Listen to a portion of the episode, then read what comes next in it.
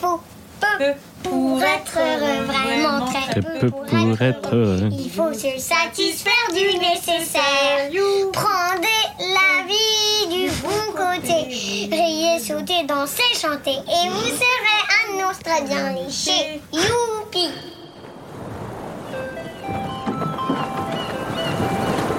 Moi c'est Julie. Moi, c'est Guéno. Moi c'est Cléo. Moi, c'est Anne-Laure. C'est intéressant ça, le club des gens qui vivent sur l'océan. Et nous, on veut juste les aider au mieux à grandir et à être heureuses. Une confiance en notre couple, en notre vie de famille euh, qui, qui est énorme. Bienvenue dans l'aventure des gays. Vous connaissez Zai Et ben c'est un cachalot et il nous emmène sur son dos. Le journal de bord de la famille Gaïné. Une voiture familiale et. Salut et bienvenue à bord de Zai. Moi, c'est Anne-Laure et avec Guénolé, Julie et Cléo, nos deux filles, on part pour un temps indéterminé, vivre sur un bateau, un catamaran en bois époxy qu'on a entièrement rénové en 2021, qu'on a nommé Zai. Dans l'épisode précédent, vous étiez parti à la découverte de la famille Gwenard. Des passionnés de sport partis faire un tour de l'Atlantique à la voile pour toute une année. J'ai dit direct à Iser, euh, je veux bien l'assumer, je veux bien garder le sourire avec le cancer, mais par contre, euh, derrière, ça veut dire bateau. N'hésitez pas à l'écouter avant de vous lancer dans celui-ci. Épisode 6, on fait le bilan.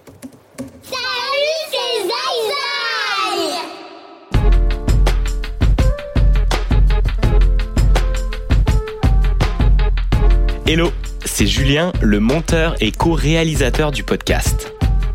Si c'est moi qui prends le micro aujourd'hui, c'est qu'il s'agit d'un épisode un peu spécial.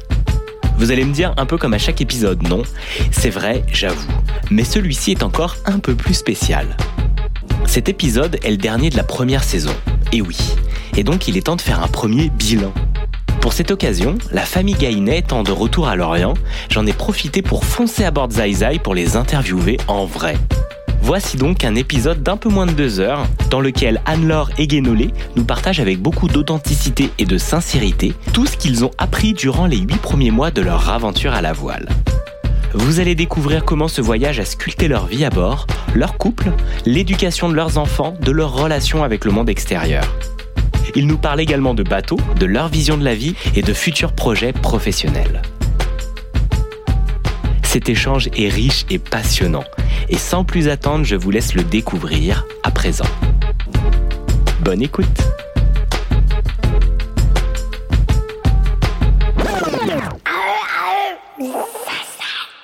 Bonjour Anne-Laure, bonjour Guénolé, comment vous allez? Ben, salut Julien, euh, ça va très bien. Bonjour Julien, Euh, super, ouais, en pleine forme pour ce retour en Bretagne.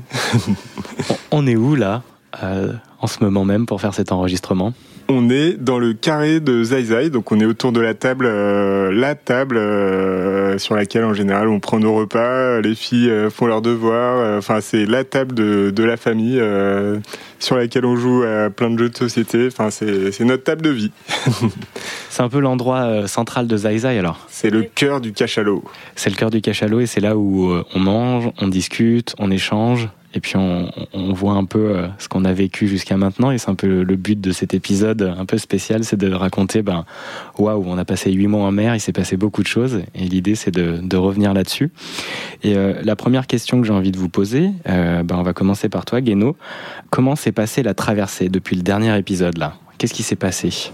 Ouais, alors euh, bah, plein de choses. Hein. C'est clair que ça a été euh, encore une fois super euh, intense. Euh, donc on a on a eu cette période euh, tous les quatre, euh, donc un petit peu en cocon familial quand on était dans les Grenadines. Donc on a passé ouais un bon mois vraiment coupé du monde. Ça c'était vraiment une super expérience. Euh, et après, on a repris un petit peu contact quand même avec la civilisation. On est revenu en Martinique où on a on a fait un bon avitaillement. On a rencontré aussi pas mal de copains bretons qui étaient de passage. Après la Martinique, donc on a on a on est monté vers le nord vers euh, Antigua où là j'ai eu une super opportunité de, de naviguer sur une course, la Caribbean 600, sur euh, le trimaran euh, Maserati. Et c'était une course assez rapide qui a duré 30 heures. Et par contre, très intense, c'est des, des, bateaux vraiment extraordinaires et, qui naviguent à 30, 40 nœuds sur des foils. Donc j'ai renoué un petit peu avec mon activité que j'adore de, de, de course au large. Puis c'était l'occasion aussi de vivre tout ça en famille parce que euh, on a pu se mettre au mouillage à, à 0,5 000 de Maserati, donc euh, c'était euh, vraiment génial de, pouvoir se mettre à l'encre juste à deux pas du boulot. et, et, puis l'équipe était vraiment super sympa, très conviviale. Donc on a on a vraiment profité de ce temps avec l'équipe. on a un petit peu appris l'italien. un désastre. C'est un désastre.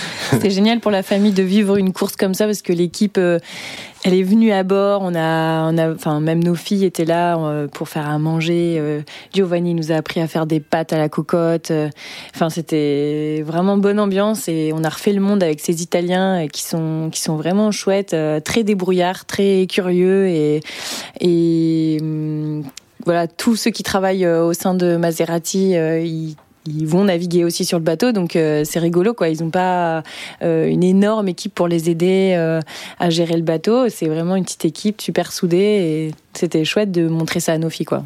Ouais, et puis on, sent aussi qu'on est un peu rentré dans le club des gens qui, qui vivent sur l'océan quoi. Et, du coup c'est sympa parce que ça déclenche plein de questions chez dans toute l'équipe des Italiens. Ils avaient beaucoup de questions sur comment on fait pour vivre en famille sur un kata, comment ça se passe. C'est intéressant ça le club des gens qui vivent sur l'océan. Qu'est-ce qu'il a de particulier ce club? Comment on y rentre? On y rentre après avoir fait huit mois de navigation, de vie sur l'eau. Euh, quelles sont les, étapes? Ouais, c'est une bonne question. Euh, bah, je pense que euh, de toute façon, tous les, toutes les histoires sont, sont leurs particularités. C'est pour ça que c'est génial de rencontrer chaque famille qui voyage sur l'océan à, sa propre histoire et, et son ressenti. Et c'est euh, ouais, je pense que c'est pas, c'est pas, c'est un club euh, sans être un club, hein, parce que il euh, y a rien de. surtout, je pense que on a aussi la particularité d'avoir, d'avoir différentes expériences. Bah, moi, l'expérience de la course, l'expérience de la croisière quand on, quand on était que en couple, sans enfants, et puis maintenant l'expérience aussi de, de voyager en famille pendant plusieurs mois. Euh, donc tout, tout ce mélange de, d'expériences autour de la mer, de l'océan et des sports euh, de glisse, euh, c'est, euh, bah, c'est un petit cursus qui, qui nous donne un peu de recul et, et un point de vue un peu atypique ouais, aussi. C'est, et le, la première étape, c'est quand même de se lancer pour euh, être du club des gens sur l'océan. Bah, il faut y aller un moment sur l'océan. Donc vous, vous étiez déjà lancé, comme tu disais, euh, en couple et puis ensuite avec les filles. Mais euh, ce moment-là, donc un peu dans, dans, cet épisode bilan, il y a huit mois, vous vous lanciez, vous étiez un peu même poussé à vous lancer parce qu'il y avait la course de la mini transat à accompagner. Et ça a été pour vous un gros déclencheur en fait, ce, ce coup de boost parce que peut-être que ça aurait traîné un peu plus. Bah, je crois que ça, c'est vraiment la leçon c'est la leçon de, de, quasiment tous mes projets autour euh, en mer, enfin mes projets en mini, en Figaro, Euh, évidemment, mon projet de tour du monde sur IDEC, euh, le trimaran qui est juste à côté d'ailleurs, c'est rigolo. Euh, c'est que euh, bah, la leçon dans tous ces projets, c'est que il y a un moment, faut partir et, et on n'est jamais assez prêt, on n'est jamais, on a toujours un peu peur. Enfin, il y a toujours des petites choses qu'on a envie, on se dit, on est toujours tenté de rester parce, parce que la météo est pas parfaite ou parce que parce que on attend encore une petite pièce pour améliorer tel truc. Et, et sauf qu'en fait, euh, bah, il y a un moment, faut y aller parce que parce que c'est sur l'eau que ça se passe. Et, euh, et donc, euh, je crois que notre projet, bah, il n'a pas dérogé à cette règle-là. et, euh, et qu'on a, hum, ouais, on s'est mis un bon coup de pied au cul quand même pour réussir à partir. Euh, fin septembre l'année dernière, on s'était engagé à, assurer le suivi de la mini transat. Donc ça nous a mis une sacrée contrainte, mais, mais d'un autre côté, il fallait, il fallait absolument y aller, quoi, parce que sinon, Sinon, euh, ouais, les projets qui traînent, bah, c'est toujours euh, compliqué. Donc, euh, donc, on est très content d'être parti, même si c'était, euh, ouais, c'était, euh, on était quand même un peu dans le rouge, hein, on peut le dire. Je sais pas ce que tu en penses. on était fatigués. on avait besoin de reprendre confiance en nous, je pense, parce que, ben, comme on est fatigué, forcément, es plus, tu te sens un peu plus faible. Euh, et puis, euh, et puis on n'y voyait pas très clair. Finalement, on savait qu'on voulait vivre ce projet en bateau, en famille, mais et on voulait changer un peu notre façon de vivre et notre façon de travailler, mais il n'y avait pas, avait pas une direction très claire, euh, à part le fait qu'on partait sur la mini transat et qu'on allait naviguer voir ce qu'on allait découvrir, mais c'était assez, assez flou finalement. Et toi, comment tu te sentais, Anne-Laure, euh, dans les émotions liées ben, au départ, à, cette urgence un petit peu, et puis aussi à votre, votre envie de, de quitter, euh, de vivre maintenant, le maintenant, le présent, avec la famille, avec les filles, et puis euh, quitter un peu le job aussi, le, transformer? Est-ce que tout ça, ça t'a aidé aussi, donc cette mini transat à, ben, on y va, parce que sinon peut-être tu aurais eu du mal à quitter euh, ou tu aurais mis beaucoup plus de temps Ça faisait déjà un an et demi que je me préparais à partir. Donc, euh, donc déjà mon travail, hein, puisque j'étais euh, chef d'entreprise, enfin en co-gestion avec Sabrina Milien de, la coloc. donc c'était vraiment le, gros enjeu que j'ai vécu en amont de ce départ est-ce que euh, forcément tu te poses des questions? Est-ce que, est-ce que l'équipe va, va réussir sans moi? Est-ce que, est-ce que moi je vais réussir sans l'équipe?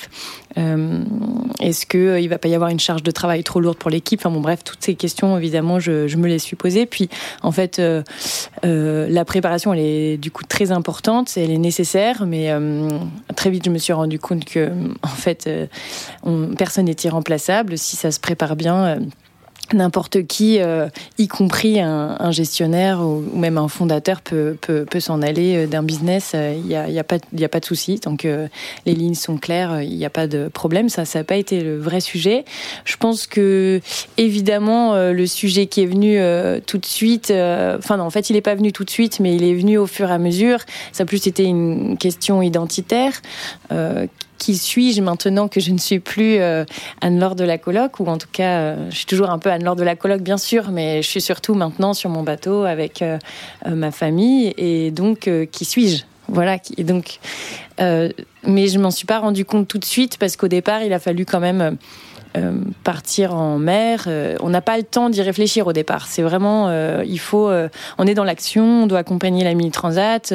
Moi, ma priorité, c'est, ça a été de, m'assurer que les filles ne soient pas dégoûtées du bateau, puisqu'on est parti dans des conditions finalement assez musclées au départ, et donc je, je voulais pas qu'elles s'en, dégoûtent. Donc on s'était dit avec Guénolé que lui serait plutôt en charge du, du bateau et moi pendant les trois, trois, quatre premier jour plutôt en charge des filles, et ce qui a été, euh, je pense, un très bon choix puisque euh, elles n'ont jamais eu mal au ventre et jamais, euh, elles ont eu un peu peur bien sûr, mais c'est vite, c'est un sentiment qui est vite parti.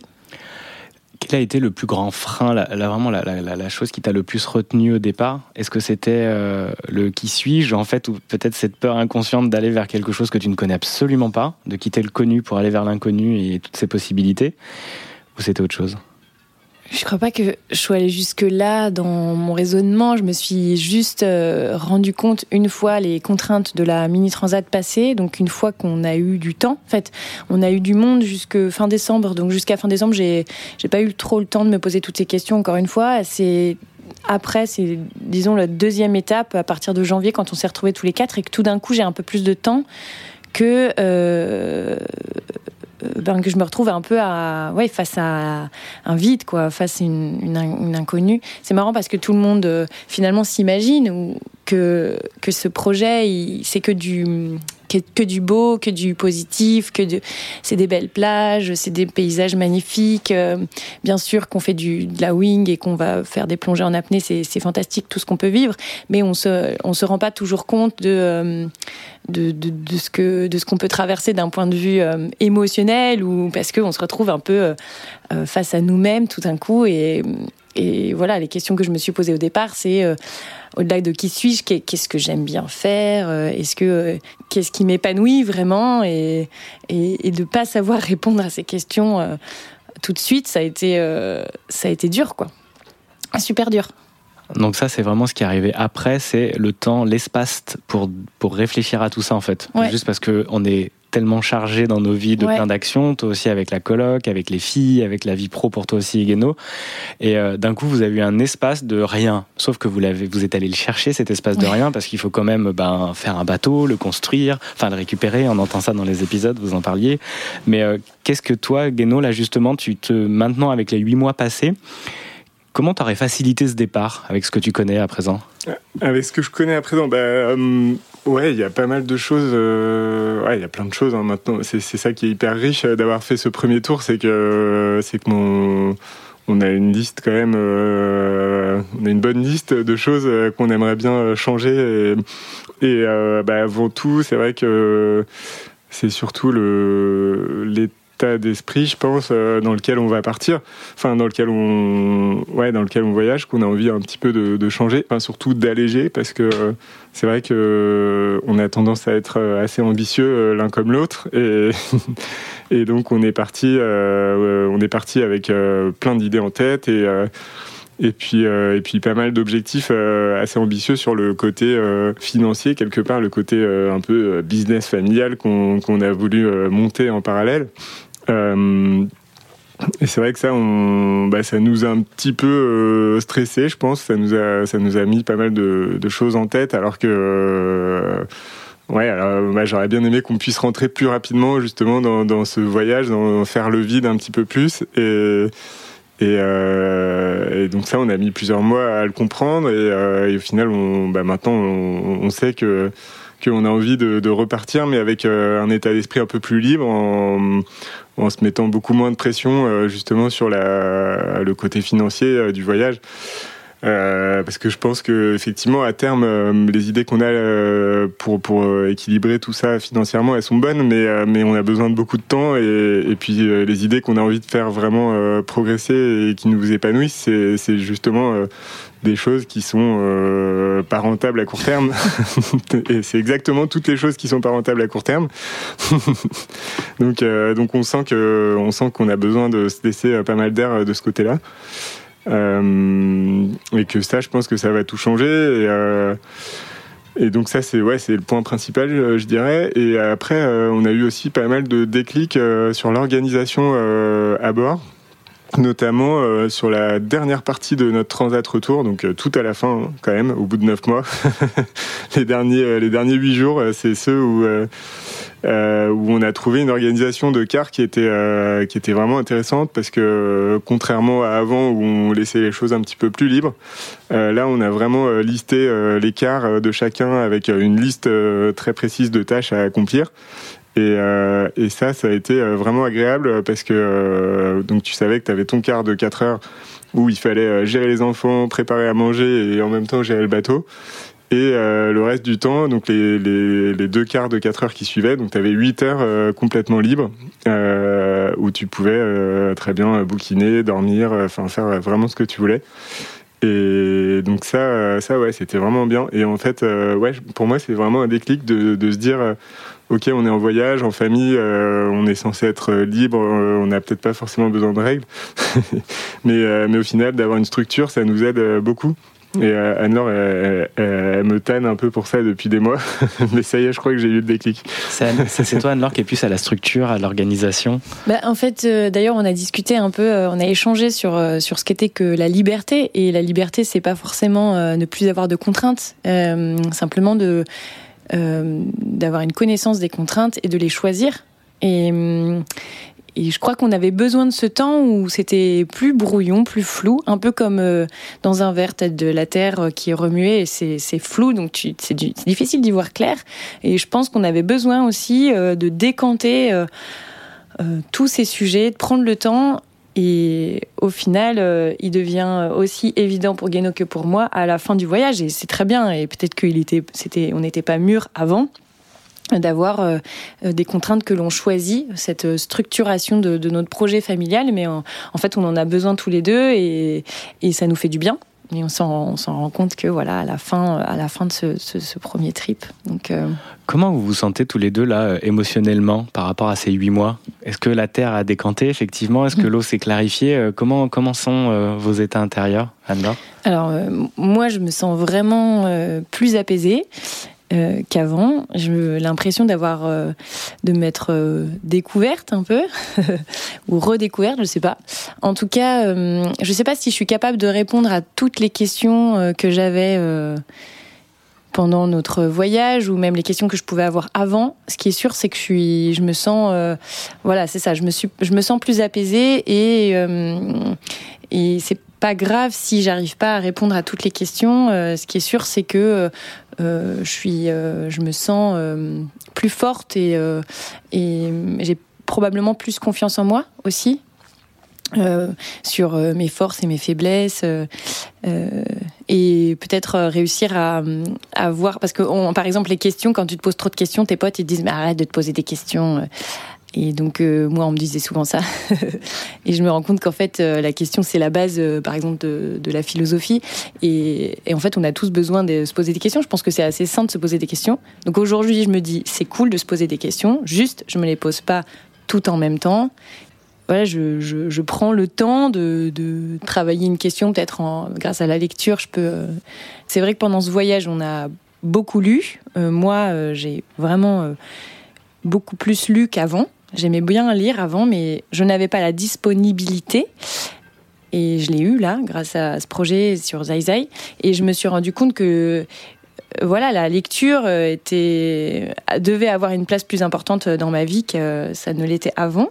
Et petit à petit, je me suis mise aussi à lire des, des œuvres philosophiques euh, qui, et avant, j'en lisais pas du tout. Ça, je pense que ça m'intéressait pas.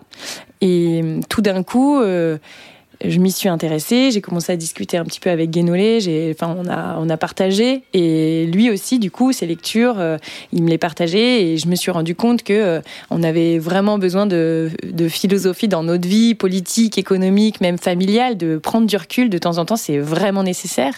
Et euh, voilà, c'est aussi laisser décanter, essayer de mieux comprendre le monde, la philosophie, et euh, de prendre, euh, de faire un pas de côté, un peu. C'est un peu faire un pas de côté. Et donc euh, voilà, moi, la philosophie, c'est Spinoza hein, qui, qui m'a initié parce que j'ai lu un livre de de Le Noir, qui, euh, qui est donc euh, Le Miracle Spinoza, qui est un livre assez facile pour euh, un peu décrypter les œuvres de Spinoza, parce que si tu lis les œuvres de Spinoza comme ça, c'est peut-être un peu brut, dur. Et, hum, et, voilà, du coup, je m'y suis mise et je lis d'autres choses maintenant et qui me qui m'apportent un, un autre regard et qui me fait qui me fait beaucoup de bien. Et surtout que moi, mon métier, c'est quand même m'intéresser à notre rapport au travail. Et du coup, euh, je n'imagine plus le faire euh, sans cet euh, apport philosophique. Et donc, je suis très très contente de l'avoir trouvé. Et voilà, ça a été la grande découverte. Donc dans une, dans une quête de sens, de faire ce pas de côté qui s'est passé sur l'océan et dans le voyage, ça t'a permis toi effectivement d'aller mieux écouter tes ressentis, de poser les bonnes questions, puis d'aller lire des livres qui re-questionnent le sens de nos vies, puis des questions qu'on se pose depuis la nuit des temps, quoi. Ouais. Alors après, en fait, moi, j'ai l'impression que ça m'apporte euh, une forme de liberté de lire, tu vois. Je me sens, je me sens super bien quand je lis. Quand je suis pas bien, par exemple, je vais aller bouquiner, ça me fait du bien. Euh, et hum, d'écrire aussi un peu. Donc euh, c'est marrant parce que ce qu'on écrit, euh, c'est pas forcément ce qu'on ce qu'on va mettre sur notre blog ou sur euh, le compte Instagram. Peut-être parce que je, je suis pas encore prête à euh, à mettre c'est, ça sur. Enfin voilà, de, de publier ça. mais en tout cas, ça me fait beaucoup de bien d'écrire. Et c'était inenvisageable de faire ça quand vous étiez à bord, sur Terre, je veux dire? Si, j'aurais pu me laisser le temps, mais ouais, j'ai, je pense qu'il faut avoir du. Ouais, je pense qu'il faut avoir du temps pour. Euh, enfin, il faut se donner du temps. Euh, il, y en a, il y en a déjà plein qui le font euh, par ailleurs. Moi, en ce qui me concerne, c'était tellement speed ma vie d'avant que quand je lisais un roman ou un livre, c'était pour m'endormir ou pour passer le temps? Pas passer le temps, mais pour me faire penser à autre chose, justement. Euh, parce que j'avais trop de choses en tête, euh, que ce soit au travail ou euh, surtout au travail. Et donc, il fallait que je pense à autre chose. Et donc, voilà, souvent, je choisissais même des, thrillers, des choses qui sont très, très différentes de ma vie pour très vite être dans un autre récit complètement qui n'est pas le mien, en fait. Et là, c'est un peu l'inverse. Disons que je fais des ponts entre ce que je lis et ce qu'on traverse. Et euh, c'est très apaisant, c'est très agréable et euh, c'est plutôt positif. Enfin, j'essaye de, voir le positif et euh, je pense que je suis en train de comprendre aussi que on peut vivre avec toutes nos dissonances intérieures. Enfin, en tout cas, on peut s'aligner un peu plus. Il y en a certaines qu'on peut pas tout de suite là maintenant supprimer. C'est difficile de s'aligner sur tout.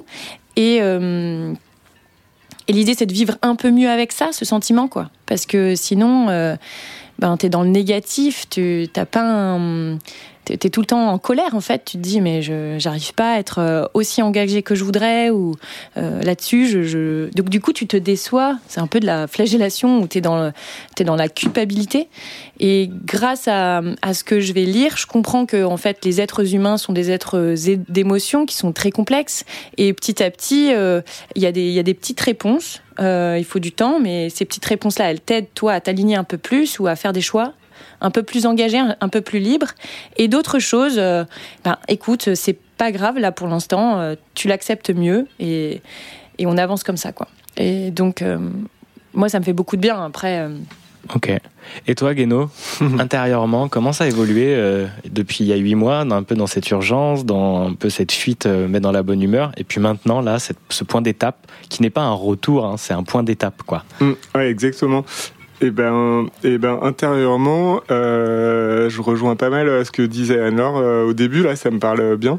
Euh, c'est vrai que le, je me sens aussi euh, vraiment apaisé. Et puis, il y a vraiment une, une confiance mais moi je dirais une confiance en notre famille, en notre couple, euh, en notre vie de famille euh, qui, qui est énorme parce que parce qu'on a échangé, euh, on a pris le temps de parler, parler, parler. On n'a jamais autant parlé. Enfin, c'est dingue. C'est vrai. Dans le podcast, bah, non mais en vrai. Ouais, toutes les soirées. Enfin, on a eu on a eu des heures et des heures et des heures. et, et ouais, c'est hyper agréable. C'est vrai que ça permet de d'avancer sur des petits sujets euh, qu'on prend pas le temps de traiter d'habitude et euh, et donc ça c'est non je pense que c'est une énorme force euh, euh donc on doit, on s'en rend pas encore complètement compte, mais, euh, mais c'est génial. Et puis la, la relation aussi qu'on a créée avec nos filles, de s'en occuper, de leur faire l'école, de, de prendre le temps d'aller se balader avec elles en n'ayant vraiment aucune contrainte extérieure. Enfin, c'est des choses qui sont hyper précieuses et et donc tout ça, ça, ouais, ça crée vraiment, euh, ouais, pas mal d'apaisement. Et, euh, c'est vrai que bah, là, au moment où on parle, on est en plein milieu de plein de bateaux de course, donc euh, exactement dans, dans, dans, mon milieu de travail d'avant. et ça, ça, je sais que. Ouais, c'est pas que je redoutais, mais c'est vrai que quand je vois souvent, enfin en général, quand je vois des bateaux de course et des projets qui ont l'air sympas, je me dis, mais il y a un peu ce réflexe de dire, mais, mais pourquoi, pourquoi je suis pas en train d'aller travailler sur un bateau, de, le mettre au point, de naviguer Ça, c'était un peu mon, mon réflexe d'avant, et, là, là, ça me donne envie, mais en même temps, euh, en même temps, je sais que, que notre vie de famille, elle est géniale, et que notre projet pour la suite, il va aussi être génial, et, euh, et donc, euh, donc, ça me va bien de, enfin, de, mettre un petit peu de côté ce côté professionnel, et et euh, ouais, ça vraiment, euh, non, c'est une bonne, une sacrée découverte quand même de, de, de se rendre compte qu'il y a autre chose dans la vie. ouais, que de foncer, bah, toi, effectivement, avec la course large, de foncer le plus vite possible sur les océans. Ouais, mais également euh, professionnellement dans une entreprise où on a envie qu'elle se développe, on a beaucoup d'envie, de, sens à, apporter. Ouais. Et est-ce que c'est euh, vraiment indispensable donc de prendre du recul, de laisser un temps d'être au lieu d'un temps de faire, pour euh, prendre des meilleures directions, des meilleures solutions par la suite, en fait. Ouais, je pense. Ouais, ouais bah c'est un peu notre, euh, c'est notre philosophie. C'est euh, bah une des raisons de ce projet aussi, c'est c'est notre lecture de, de l'état du monde euh, qui, est, un petit peu catastrophique, notre lecture en tout cas. Et, euh, et du coup, euh, ouais, du coup, on fait pas mal le yo-yo entre euh, qu'est-ce qu'on doit faire, c'est l'urgence, il faut absolument euh, se mobiliser, faire des choix radicaux. Et puis au final, euh, bah, euh, la réponse, euh, ça se trouve, enfin la réponse se trouve être ce projet de voyage et de découverte d'un nouveau mode de vie. Puis on, est quand même, on est vraiment convaincu qu'on est sur un chemin qui, est bon pour nous, c'est-à-dire que hum, on trouve le, bon compromis entre entre, bah, entre notre vie de famille, notre bien-être et, et ce qui est bon aussi pour, euh, pour le monde, pour la société. Euh, donc on voilà, on fait un super voyage, euh, on découvre plein de choses et, on a envie aussi d'en parler, de communiquer et de montrer que bah, que, que c'est possible de changer de vie, de, de, sortir un petit peu du système.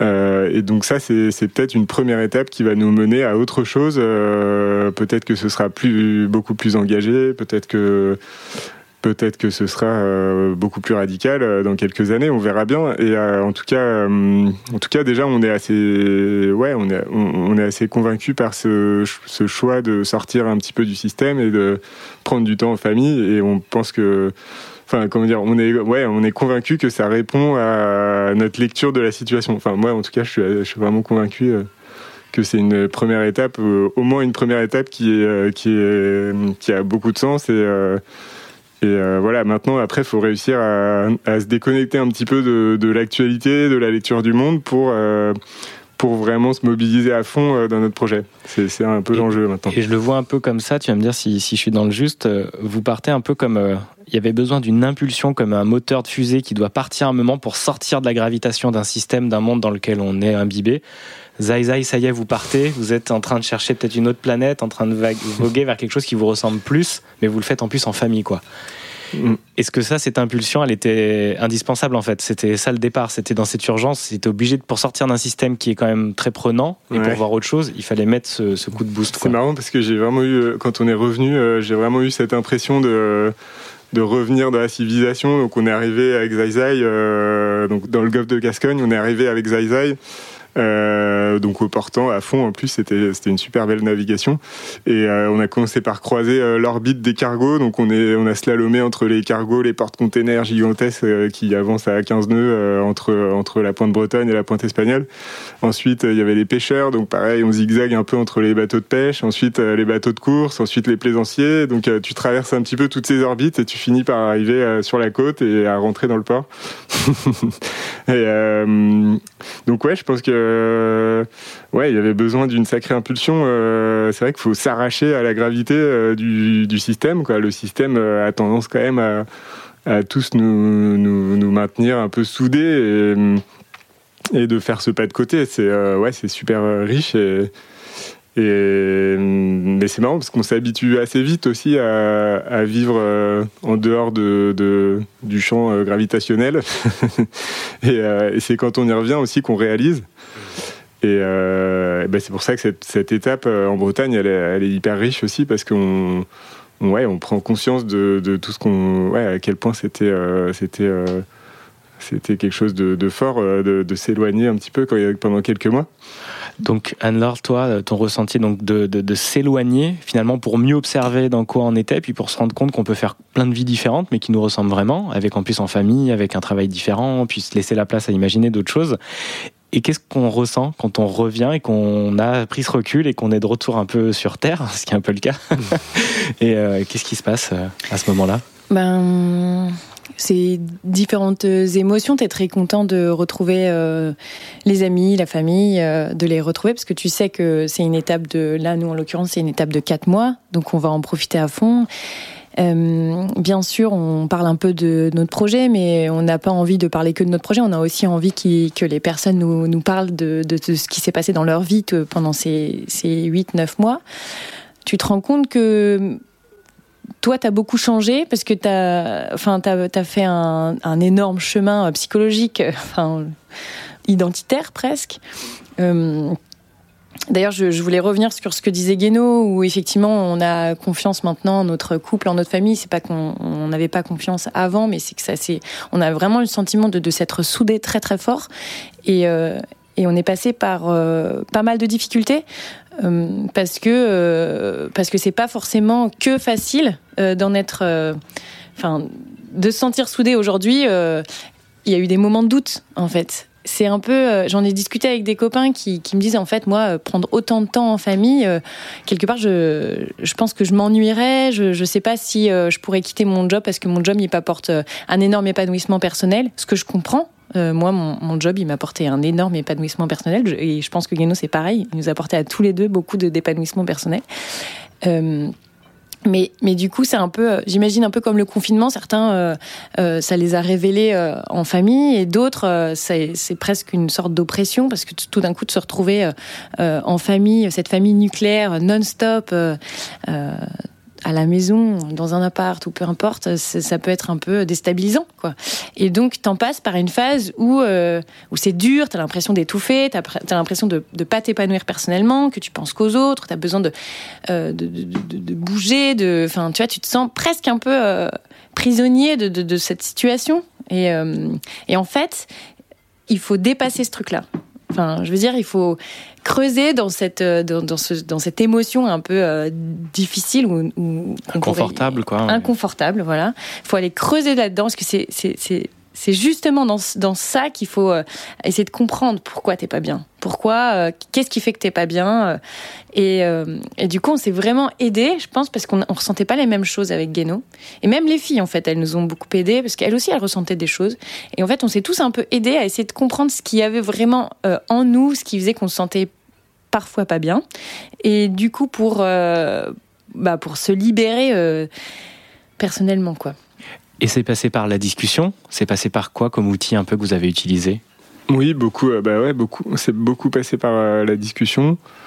Euh, beaucoup le sport aussi. On est allé beaucoup marcher. On a fait de l'apnée en famille. On a essayé de faire des choses en famille.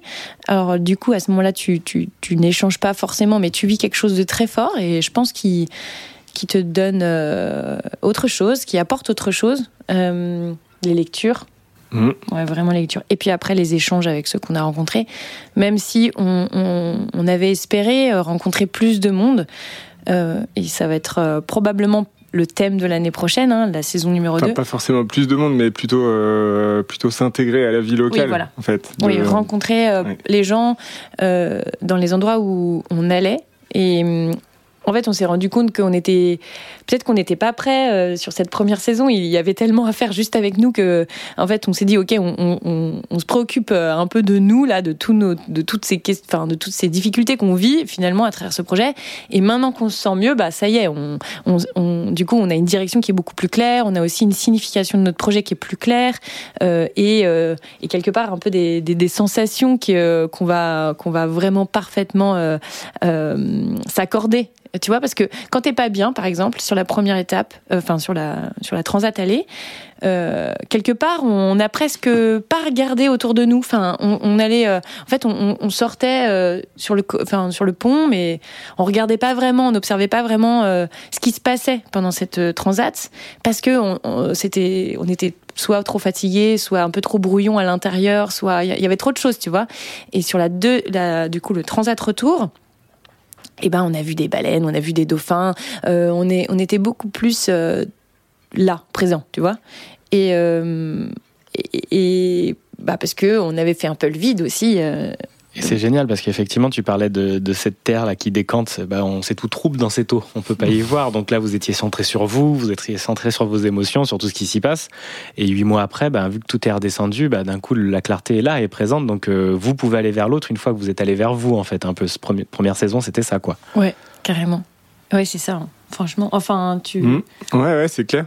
Ouais, ouais, c'est clair que on avait besoin vraiment de cette étape-là, je pense. Et euh, et ce qui est pas facile aussi, c'est de s'écouter parce que euh, pour réussir à prendre ce temps qu'on a pris, euh, il a fallu aussi euh, parce qu'on a toujours envie de faire mille projets, de, rencontrer plein de gens et donc il a fallu à chaque fois un peu batailler parce qu'on, enfin toujours, enfin quelque part contre ce réflexe de d'aller voir encore des, nouveaux gens, de faire encore des, des nouvelles choses. En fait, il y a un moment, il faut tu ouais en fait il faut se dire euh, stop on, fait moins de choses on se pose tranquillement en fait on peut on peut aussi ne rien prévoir et en fait euh, c'est ce qui va nous laisser le temps pour l'essentiel euh, de se retrouver de parler de passer du temps à quatre en famille Ouais, on arrive à vachement bien planifier toutes les choses secondaires et l'essentiel, bah, il se loge un petit peu dans les dans les petits temps morts. Donc c'est ça la difficulté, c'est de Ouais, se garder du temps pour, pour l'essentiel, euh, la vie de famille, euh, la, réflexion, le repos. Euh. Et l'aventure aussi.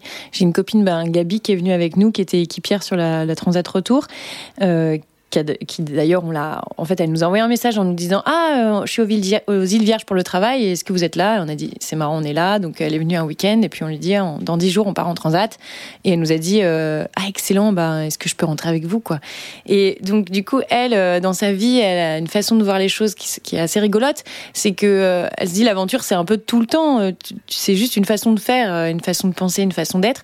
C'est-à-dire que bah, tu vas te laisser une ou deux heures au café le matin Et tu vas faire une rencontre et la personne en question te dit tiens ben moi je vais travailler à tel ou tel endroit et puis toi enfin bref en gros tu te laisses une opportunité cette ouverture là de, vivre quelque chose et ça c'est aussi un peu l'aventure quelque part et du coup nous on s'était dit pour la Transat Retour. A priori, on l'a fait euh, tous les quatre. Et euh, si on fait des bonnes rencontres, et eh ben du coup, euh, pourquoi pas? On s'était laissé la porte ouverte. Donc il y a eu Gabi et puis Kat qu'on avait rencontré à Barbouda qui qui faisait du kite et qui était venu boire un verre avec son copain sur le bateau et qui nous a envoyé un message en disant je crois que vous rentrez en Bretagne, ben est-ce que je peux faire partie de l'équipe quoi? Et ça s'est passé comme ça et du coup c'était une super bah, c'était vraiment une super opportunité et on a vraiment adoré euh, cette transat retour. c'était une belle réunion de, de, bah, de quatre adultes qui, euh, qui laissent un peu euh, la vie choisir pour eux. je pense que notre gros point commun, c'était de voilà d'accepter un peu la vie comme elle vient et de du coup de, de se lancer dans ce projet de transat tous ensemble voilà un peu au dernier moment à l'improviste et et c'était rigolo. Et puis, euh, et puis on a eu des rebondissements, euh, même pendant la transat, où, c'était rigolo d'être tous, euh, tous assez accordés sur cet état d'esprit de, de pouvoir changer de plan du, d'une heure à l'autre. et c'était, ouais, c'était rigolo. Ouais, c'était, c'est pas évident. Hein. Enfin, c'est vrai que souvent souvent, euh, ouais, on peut vite être tenté de dire, voilà, le programme c'est ça, on attend le jour pour traverser, on se tiendra à ce planning. Et, euh, et là, c'était marrant ouais, de laisser un petit peu le, la place à l'improviste. au ressenti, quoi. Ouais, au, au, juste au moment, il n'y a, pas, y a rien qui est prévu sur un agenda, c'est le ressenti, quoi. Ouais, exactement, ouais. ouais. C'est vrai que. Euh, ouais, c'est sympa de, d'assumer de, que ce côté, euh, ce côté euh, subjectif ressenti dans les décisions parce que finalement c'est humain. Enfin, je crois que même euh, quand on essaie de faire des grands tableaux Excel avec les, les plus, les moins, euh, on finit toujours par prendre des décisions euh, qui sont énormément basées sur un ressenti et sur un état d'esprit d'un groupe ou d'une ou plusieurs personnes, ça dépend qui décide. Mais ouais, c'est ça, c'est vrai que c'est un côté assez intéressant ouais, dans le projet. Et puis ça enlève beaucoup de poids en fait finalement de, de mentalisation, de rationalisation. À un moment, on se laisse l'espace à ça. Est-ce que vous avez eu l'impression de de vous être autorisé quelque chose en faisant le voyage avec Zai Zai. Vous êtes donné le droit de prendre du temps dans une société qui nous dit d'accélérer tout le temps. Ouais, mais je pense que c'est aussi ce qui est assez difficile. Euh, je pense que la plus grosse dissonance, c'est de se dire euh, on fait un projet qui va nous permettre d'y voir plus clair sur l'état un peu du monde, euh, aussi l'état de notre famille, et, finalement de voir ce qui est assez essentiel pour nous, pour mieux se mettre en action après. Mais sur ce temps-là, où on prend du temps pour nous, bah, du coup, tu te sens un peu égoïste. Tu te dis, euh, je, en fait, c'est un projet qui, qui est que pour moi. Euh, et bien sûr, tout le monde ne pourrait pas faire ce que je fais là euh, sur Zai Zai, parce a un super bateau très confortable qui va vite et tout. Donc, c'est pas du tout la majorité des gens. En fait, tu peux aussi te dire que, euh, en fait, n'importe qui peut prendre ce temps-là, peu importe le moyen. Enfin, Zaïza, c'est un moyen, mais il y en a plein d'autres et, probablement des moyens beaucoup moins coûteux que celui qu'on a choisi nous, euh, parce qu'on aime euh, faire du bateau et que Gano, bah, il aime bien aller vite. Et puis, bah, du coup, moi, j'aime bien aller vite aussi maintenant. mais, mais tu peux partir en vélo, tu peux ne serait-ce que aller à pied ou en voiture ou, en fait, peu importe ce temps-là n'importe qui peut le prendre, en fait. Se poser ces questions, faire une sorte de pause, hein, faire un petit break. Et peut-être euh, tu peux euh, ne pas avoir envie de le faire non plus, parce que tu n'en ressens pas le besoin. En fait, euh, nous, on l'a ressenti parce que on a eu un sentiment d'urgence par rapport au monde qui était. Enfin, comme s'il il y avait un, un, mur face à nous, qu'on s'en rapprochait et qu'on ne faisait rien et là, on, a le sentiment qu'on fait pas forcément plus. Et par contre, on est en train de le voir euh, de façon. Euh, euh, en fait, on le voit, donc on se dit peut-être on sera capable de faire ce virage si on le voit. En fait, on, on, essaye de pas se mentir sur la situation et de rester positif et de voir de quelle manière on va pouvoir agir pour se sentir euh, plus autonome, plus peut-être même euh, être capable de rassembler des gens, de trouver des solutions pour euh, ben, prendre ce virage tous à droite ou à gauche et du coup de pas se taper le mur. Donc si on continue sur c'est bizarre, c'est ce que je dis. Non, non, je l'entends, je le comprends tout à fait. Parce qu'en fait, si tu, on continue sur cette orbite là où on part avec cette fusée, qu'on regarde, ah mais tiens, la trajectoire de la planète va pas dans, va dans le mur comme tu dis, mais au moins tu en as conscience parce que tu as pris ce recul là. Là, ça te permet de mieux revenir et de mieux guider, de mieux apporter aux personnes cette prise de conscience, euh, mais dans ce que tu sais faire le mieux, qui serait le travail aussi, le rapport au travail, le rapport à soi. Euh, donc moi, c'est vrai que c'est vraiment le travail qui m'interpelle parce que euh, bah, ça fait déjà presque dix ans que j'en ai fait mon métier, mais, maintenant, depuis qu'on vit à bord et qu'on a commencé à, à réfléchir sur notre façon de vivre et qu'on a pris un peu de recul aussi sur notre famille et donc cette famille nucléaire, nous avant et nous maintenant, c'est vrai qu'on a très envie de voir comment les autres vivent, comment d'autres personnes vivent, et euh, essayer de comprendre un petit peu bah, leur, rapport à eux, euh, au bonheur, euh, au sens, au travail, la relation qu'ils vont développer avec leurs enfants, comment leurs enfants sont, sont préparés au monde, comment est-ce qu'ils les éduquent, et d'essayer de documenter ça vu qu'on a maintenant un peu des gens qui, suivent, euh, bah, qui suivent notre parcours, notre expérience, et si ça peut euh,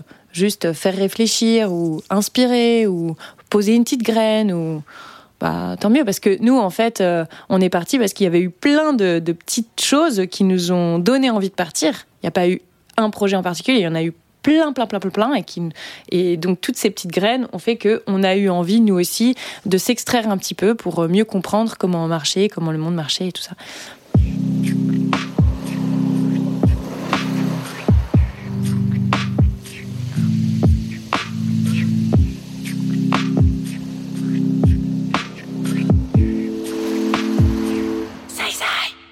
J'aimerais à présent qu'on parle un peu de, de tout ce que vous avez appris pour nous aider, euh, nous, euh, terriens, à mieux euh, peut-être relationner, à mieux vivre soit ensemble, et puis peut-être si on est prêt à partir en bateau, ben, techniquement, qu'est-ce que vous pouvez nous aider à, à mieux préparer ce voyage? Mais avant tout, moi, j'ai envie de continuer sur le cocon, sur le nucléaire, la famille, et surtout sur vous deux. Comment votre relation de couple a évolué durant ces huit mois? D'être plus qu'un confinement quand même, parce que quand même hyper resserré sur peu d'espace. Qu'est-ce que ça a créé en vous et quels ont été les problèmes et puis ensuite les solutions que vous avez apportées à tout ça? Alors je dirais que hum, je vois deux choses qui nous ont vraiment servi tout au long du voyage et qui nous ont permis de resserrer nos liens. Euh, je pense à Guénolé et à moi, hein. bien sûr, tous les couples sont différents.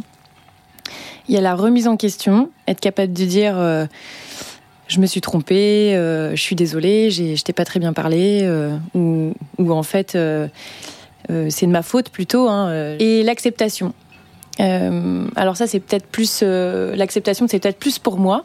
Mais par exemple, quand on est parti au départ, bah, c'est vrai que Guéno, il est, très bon en bateau. En fait, je serais, serais jamais aussi doué que lui. Hein, clairement, faut, faut pas se leurrer. Lui, il a quelque chose d'instinctif sur un bateau, puis ça le passionne il est vraiment, vraiment passionné. D'ailleurs, je, suis très fière d'avoir euh, euh, quelqu'un d'aussi aussi passionné. Mais du coup, je pense qu'il y avait un peu une, sorte de tu vois, un sentiment d'infériorité de, quelque part. Et euh, j'avais envie de le combler en, en lui montrant que j'étais tout à fait capable aussi de gérer euh, Zai Zai. Euh, et, euh, et, à la fois, j'avais pas non plus envie que ce soit mon professeur qui me donne des ordres et qui me parle comme si j'étais un de ses élèves. Et, et, voilà. Et, puis il y a cette histoire aussi de charge mentale où finalement lui, au départ, il avait quand même beaucoup plus la charge mentale du, bateau et moi beaucoup plus la charge mentale de la logistique du foyer en général. Ou euh, des filles, ou euh, de, savoir euh, où tu ranges le riz, ou tu vois, la confiture, quoi. Et donc à un moment donné, tu te dis, bah ça, je, je veux plus en fait. J'ai envie qu'on soit plus égaux. En fait, ça c'est ça c'est mon premier sentiment. Et petit à petit, j'ai compris que, en fait, on n'est pas égaux. Et et c'est pas grave. en fait, c'est cool. Euh, Guéno, il est passionné, il est super fort en bateau. C'est une chance euh, quand j'ai envie d'apprendre à faire des choses à bord. Et ça s'est passé une fois que j'ai eu accepté ça. Et ben du coup, j'étais beaucoup plus demandeuse et, euh, et, lui beaucoup plus ouvert aussi à m'apprendre avec joie et, euh, et sympathie. Quelque part, il y avait vraiment quelque chose de naturel, beaucoup plus naturel. Donc à un moment donné, je lui dis, ok, là, je suis en forme. Est-ce que tu pourrais m'apprendre à, à à le spi toute seule, enfin tu vois des choses comme ça. Et du coup, ça se passe dans la bonne humeur et et puis moi d'accepter aussi que ben, je suis très contente finalement d'avoir de, de, m'occuper peut-être de temps en temps un peu plus des filles ou de savoir où est la confiture. En fait, ça me va bien, quoi, parce qu'en fait, j'adore faire à manger, j'adore m'occuper de l'approvisionnement du bateau parce que parce que je trouve ça cool. j'adore faire le ménage du bateau. Je, je l'assume en fait maintenant. En fait, j'aime bien faire ces tâches-là. Je trouve ça très cool. Et au début tu, tu rapproches cette tâche-là parce que je suis une femme ou parce que euh, alors peut-être peut-être que euh, voilà j'ai, j'ai, le fait que je sois une femme j'ai, vu ma mère ou j'ai vu ma grand-mère peu en fait peu importe. Juste aujourd'hui c'est pas quelque chose que j'ai forcément envie euh, de déléguer et je l'ai accepté. Et du coup je, je vis beaucoup mieux les, les choses parce que on est on est en phase avec ça quoi en fait, ouais, vous avez accepté d'être vous, avec euh, vos spécificités, vos talents, vos zones de génie, et que, ben oui, Guéno, c'est pas Anne-Laure, et Anne-Laure, c'est pas Guéno, et puis que c'est OK, en fait, mais il n'y a même pas d'égalité, il y a juste, vous êtes des êtres euh, bah, uniques, donc euh, y a, on peut pas compétitionner là-dessus, on peut pas... Exactement.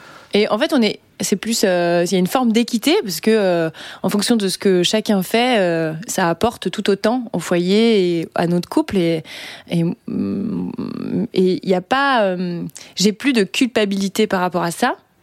Et je me suis rendu compte que quelque part par rapport à ce que je faisais à bord, je me sens pas en capacité de plus pour l'instant. Et du coup je l'ai dit à Guéno en fait. Un jour, j'ai dit en fait, je me rends compte que j'aimerais beaucoup plus t'aider sur euh, la technique du bateau, mais aujourd'hui, je me sens pas en capacité de t'aider sur la technique parce que dans ma tête, il y a pas suffisamment de place parce que quelque part je me laisse aussi euh, de la place en perso pour lire justement ou faire mes petits euh, euh, je rédige un peu ou parfois je fais de la j'aime beaucoup faire de la couture et j'adore aller moi aussi faire de l'apnée et tout et du coup par rapport au temps qui me reste bah, j'ai j'ai plus le temps pour ça. Mais ça veut pas dire que je le ferai pas. Ça veut dire que là, à l'instant, voilà, il y a il y a, y, a, y a, trop de choses et je peux pas plus quoi. Et Guéno, c'est pareil aussi. Je pense qu'il y a des choses sur lesquelles il peut pas plus et, euh, et en fait, euh, c'est très bien. Et par contre, euh, bah, les filles, elles grandissent, les variables, elles changent tout le temps. Et donc, petit à petit, les choses se modifient dans notre tête, le temps se modifie, les, nos, nos, là où on est bon, les fonctions, ce qu'on fait, ça se modifie petit à petit. Et donc, ça se re-remplit d'une autre manière au fur et à mesure. Et donc, le tout, c'est d'accepter ça. Voilà, dans l'acceptation et la, la remise en question, savoir se remettre en question, c'est euh, pour moi quelque chose d'assez essentiel, que ce soit dans le couple ou avec nos filles. Ok. Et toi, Guéno, justement, le couple et tes apprentissages durant ces huit mois? Ouais, bah déjà, déjà c'est clair que euh, je crois qu'on est d'accord tous les deux qu'on a appris énorme. on a énormément appris euh, sur nous, à se connaître. c'est vrai que bah, je pense que déjà on a des façons de, réfléchir, de fonctionner qui sont qui sont très très différentes. Euh, de par nos formations, c'est sûr, mais, mais surtout euh, nos caractères, nos, je pense que nos cerveaux, ils sont pas, euh, enfin voilà, on n'a pas forcément le même langage par moment. Et, et, dans la vie quotidienne, avant de partir, bah, on fonctionnait quand même, on fonctionnait, hein, c'est clair. et, mais c'est vrai qu'il y a plein de, de, de zones finalement dans notre fonctionnement où peut-être c'était un peu plus frontal et puis on du coup, on savait que c'était compliqué cette zone-là, donc euh, bah, finalement, on, essayait de la laisser un petit peu de côté, de, de la cacher un peu sous le tapis. Euh, et puis, euh, et puis, on avait trouvé un compromis qui fait que qu'on arrivait à prendre des décisions, on arrivait à fonctionner, on arrivait à faire plein de choses. Mais là, c'est vrai que quand tu te retrouves en promiscuité comme ça sur un bateau et que tu as plein de, décisions à prendre parce que parce que voilà c'est ta maison flottante tu, tu, dois choisir en permanence euh, ce que tu vas faire euh, aujourd'hui demain euh, où est-ce que tu vas aller. Voilà parfois il y a des situations risquées comment on gère des situations risquées. Enfin il y a plein de on se retrouve confronté quand même à plein de situations ouais plein de décisions. Et et puis bah, je, je, crois que le mot acceptation il est assez parlant et et, euh, et ben moi, c'est un peu la même, le même ressenti, c'est que euh, j'aurais bien aimé qu'on soit tout de suite beaucoup plus euh, fusionnel sur euh, la gestion du bateau, la technique, parce que j'ai ouais, j'ai envie aussi qu'on arrive à partager ça. et en fait, bah ouais, c'est vrai qu'au fur et à mesure euh, voilà, ça passe aussi par des moments pas faciles, euh, des, petites déceptions, et puis, et puis au fur et à mesure, euh, en en parlant, on, ouais, on se rend compte que c'est ce qu'il faut, c'est accepter que que ça se fasse pas instantanément, et, finalement c'est pas si grave. on, a le temps, on prend le temps, et, et puis et le fait, ouais, de quelque part renoncer à, à tout de suite être dans un fonctionnement idéal euh, qu'on imagine, euh, bah, ça permet de, se laisser du, de l'air et, euh, et, puis ça crée aussi du coup des nouvelles situations où, où bah, on a plaisir à faire des choses ensemble à des moments qu'on soupçonnait pas avant et de manière, de manière vraiment différente et beaucoup plus détendue que bah moi j'ai un ouais j'ai aussi un formatage professionnel sur comment on fait pour pour euh, naviguer, euh, naviguer sur un bateau et comment, comment, Il est très exigeant. comment on communique dans un équipage. Euh, enfin, il y a plein de choses, ouais, qui sont, qui sont assez, bah, assez. On pourrait croire comme ça, mais naviguer avec Guéno les Gainés, c'est quand même pas forcément très facile. Enfin, c'est un super marin, mais du coup, faut être à la hauteur. Et je pense qu'il est aussi exigeant euh, sur le bateau que je le suis euh, quelque part euh, quand je travaille à la coloc. Et, et en général, même, on se fait pas de cadeaux en perso. Enfin, je pense que Guéno, il se fait pas de cadeaux en perso quand il se fait des, il fait des erreurs et tout ça. Il, il est exigeant avec lui-même d'abord. Et moi, au travail, je suis exigeante déjà avec moi-même. Je sais que je le suis avec mon équipe. Et sauf que là, tout d'un coup, ben, on est marié femme et et on... En fait, vous vous renvoyez votre exigence à chacun, et donc vous êtes obligé de la redescendre et de l'accepter, d'accepter quoi. Ouais, ouais. Et à la fois, elle est, elle est, elle est intéressante, hein, cette exigence. On n'a pas envie de la refouler complètement, mais tu vois, c'est un peu parfois quand quand tu es à la maison et que tu as ton conjoint, ta conjointe qui euh, qui a des mauvais côtés. Moi, je, suis consciente que j'ai des mauvais côtés au boulot. Je le sais, mon équipe qui, va écouter ça va dire oui, oui, on est d'accord. et, euh, et du coup, euh, Guéno, il connaît un peu mes mauvais côtés. Et tu vois, il est content que ça se passe au boulot. Il, à la limite, euh, voilà, il, est content que ça soit pas à la maison finalement. Et moi, c'est un peu pareil. Parfois, je les connais, les mauvais côtés de Guéno. Bah, c'est bien si c'est sur son bateau et comme ça, le soir, on se retrouve et en fait, on a retiré un peu ses mauvais côtés. Et là, tout d'un coup, bah, en vivant ensemble et en naviguant ensemble, moi, j'ai aussi euh, le côté euh, pilotage de projet où je suis très exigeante et, j'ai une ambition. Enfin, Guéno, c'est pareil, il est très exigeant sur la technique du bateau. il a une ambition. Et du coup, là, tout d'un coup, on se l'impose. Et donc, on voit les mauvais côtés des autres et on les a au quotidien. Enfin, on, on voit les mauvais côtés de l'autre et on les a au quotidien. Et donc, ta première réaction, c'est de faire Waouh, en fait, euh, non, mais moi, euh, désolé, mais je, je veux pas, quoi. Et, et en fait, euh, petit à petit, tu te dis Ben, si, on va aussi travailler avec ces, ces côtés qui. qui enfin, qu'on avait qu'on vivait pas avant là on, on va les affronter quoi et donc, affronter, ça passe par un peu de, voilà, la résilience, ça passe par un peu d'acceptation, un peu de remise en question. Et il faut faire un travail sur soi aussi. Et euh, ça prend du temps d'apprendre à travailler euh, ensemble euh, quand on est mari et femme et qu'on a envie de garder notre. comment dire notre lien de on n'a pas envie de devenir des travailleurs on a vraiment envie de rester compagnons compagnes et garder on a envie d'être complices vraiment donc il faut apprendre à travailler avec cette complicité et, et du coup, voilà, ça... Donc il y a un moteur qui est hyper essentiel parce que, que tu n'as pas forcément avec euh, tes collègues ou dans ta vie extérieure ou couple, bah c'est l'amour. Et ce lien fait que, ok, je vais me motiver, je vais transformer ça parce que l'amour c'est le plus important. quoi. Carrément. Ah, c'est vrai que si on était juste collègues, je pense qu'on aurait arrêté il y a longtemps de vouloir oh, faire des projets ensemble. Bah, il y a une force qui est là, qui nous permet, c'est beau parce que c'est ça qui transforme. Et que oui, c'est chouette aussi d'être en amour avec ses collègues, mais le, on peut l'être, mais c'est mm. souvent plus fort avec sa famille, avec ses enfants. Et c'est ça qu'on a envie de défendre à tout prix euh, avant d'abandonner. quoi. Bah, un exemple, c'est euh, avant de partir, euh, si on faisait un, une tempête de cerveau, là, brainstorming tous les deux, au bout d'un quart d'heure, 20 minutes, on serait bon, euh, on, le fera plus tard. Hein, parce que... et là, hier, on a fait euh, une réunion toute l'après-midi. C'était hyper. Euh, c'était vraiment très. Hein, c'était agréable, c'était cool, ça s'est super mm. bien passé. Et en fait, voilà, on se rend compte que ça y est, on, on fonctionne pas de la même manière, mais on a appris à s'écouter et à se parler. et du coup, ça change tout. ça change tout. Mm. C'est ça que j'allais vous demander. Si vous aviez euh, deux, trois clés à partager de ce que vous avez découvert pour votre couple, pour améliorer la communication dans votre couple, ça serait lesquelles? Bah, C'est dur, euh, je sais pas. Euh, moi j'ai l'impression que faut faut faire le chemin. Enfin les clés, ouais, c'est accepter accepter de faire un chemin qui peut être plus ou moins long, mais qui est souvent long quand même. Et dans des moments où ça, ça y a la tempête entre vous deux, bah ouais, c'est ça. On maintenant, c'est vrai qu'il y en a beaucoup moins, c'est clair. Enfin, j'ai l'impression que ça fait, ça y est, ça commence à faire longtemps qu'on s'est pas engueulé. Euh, euh, et en fait, déjà, enfin, c'est quelque chose qu'on arrivait déjà un peu à faire avant, mais là, comme on était beaucoup plus ensemble, bah, ça arrivait beaucoup plus souvent. Mais euh, vraiment, même quand tu discutes, s'il s'il te dit quelque chose qui te plaît pas, qui te fait mal, parce que, admettons, moi j'ai plus d'émotions, lui il est beaucoup plus cartésien, bah tu vas le prendre tu vas prendre cette euh, phrase, euh, tu vas mal le prendre, et donc voilà.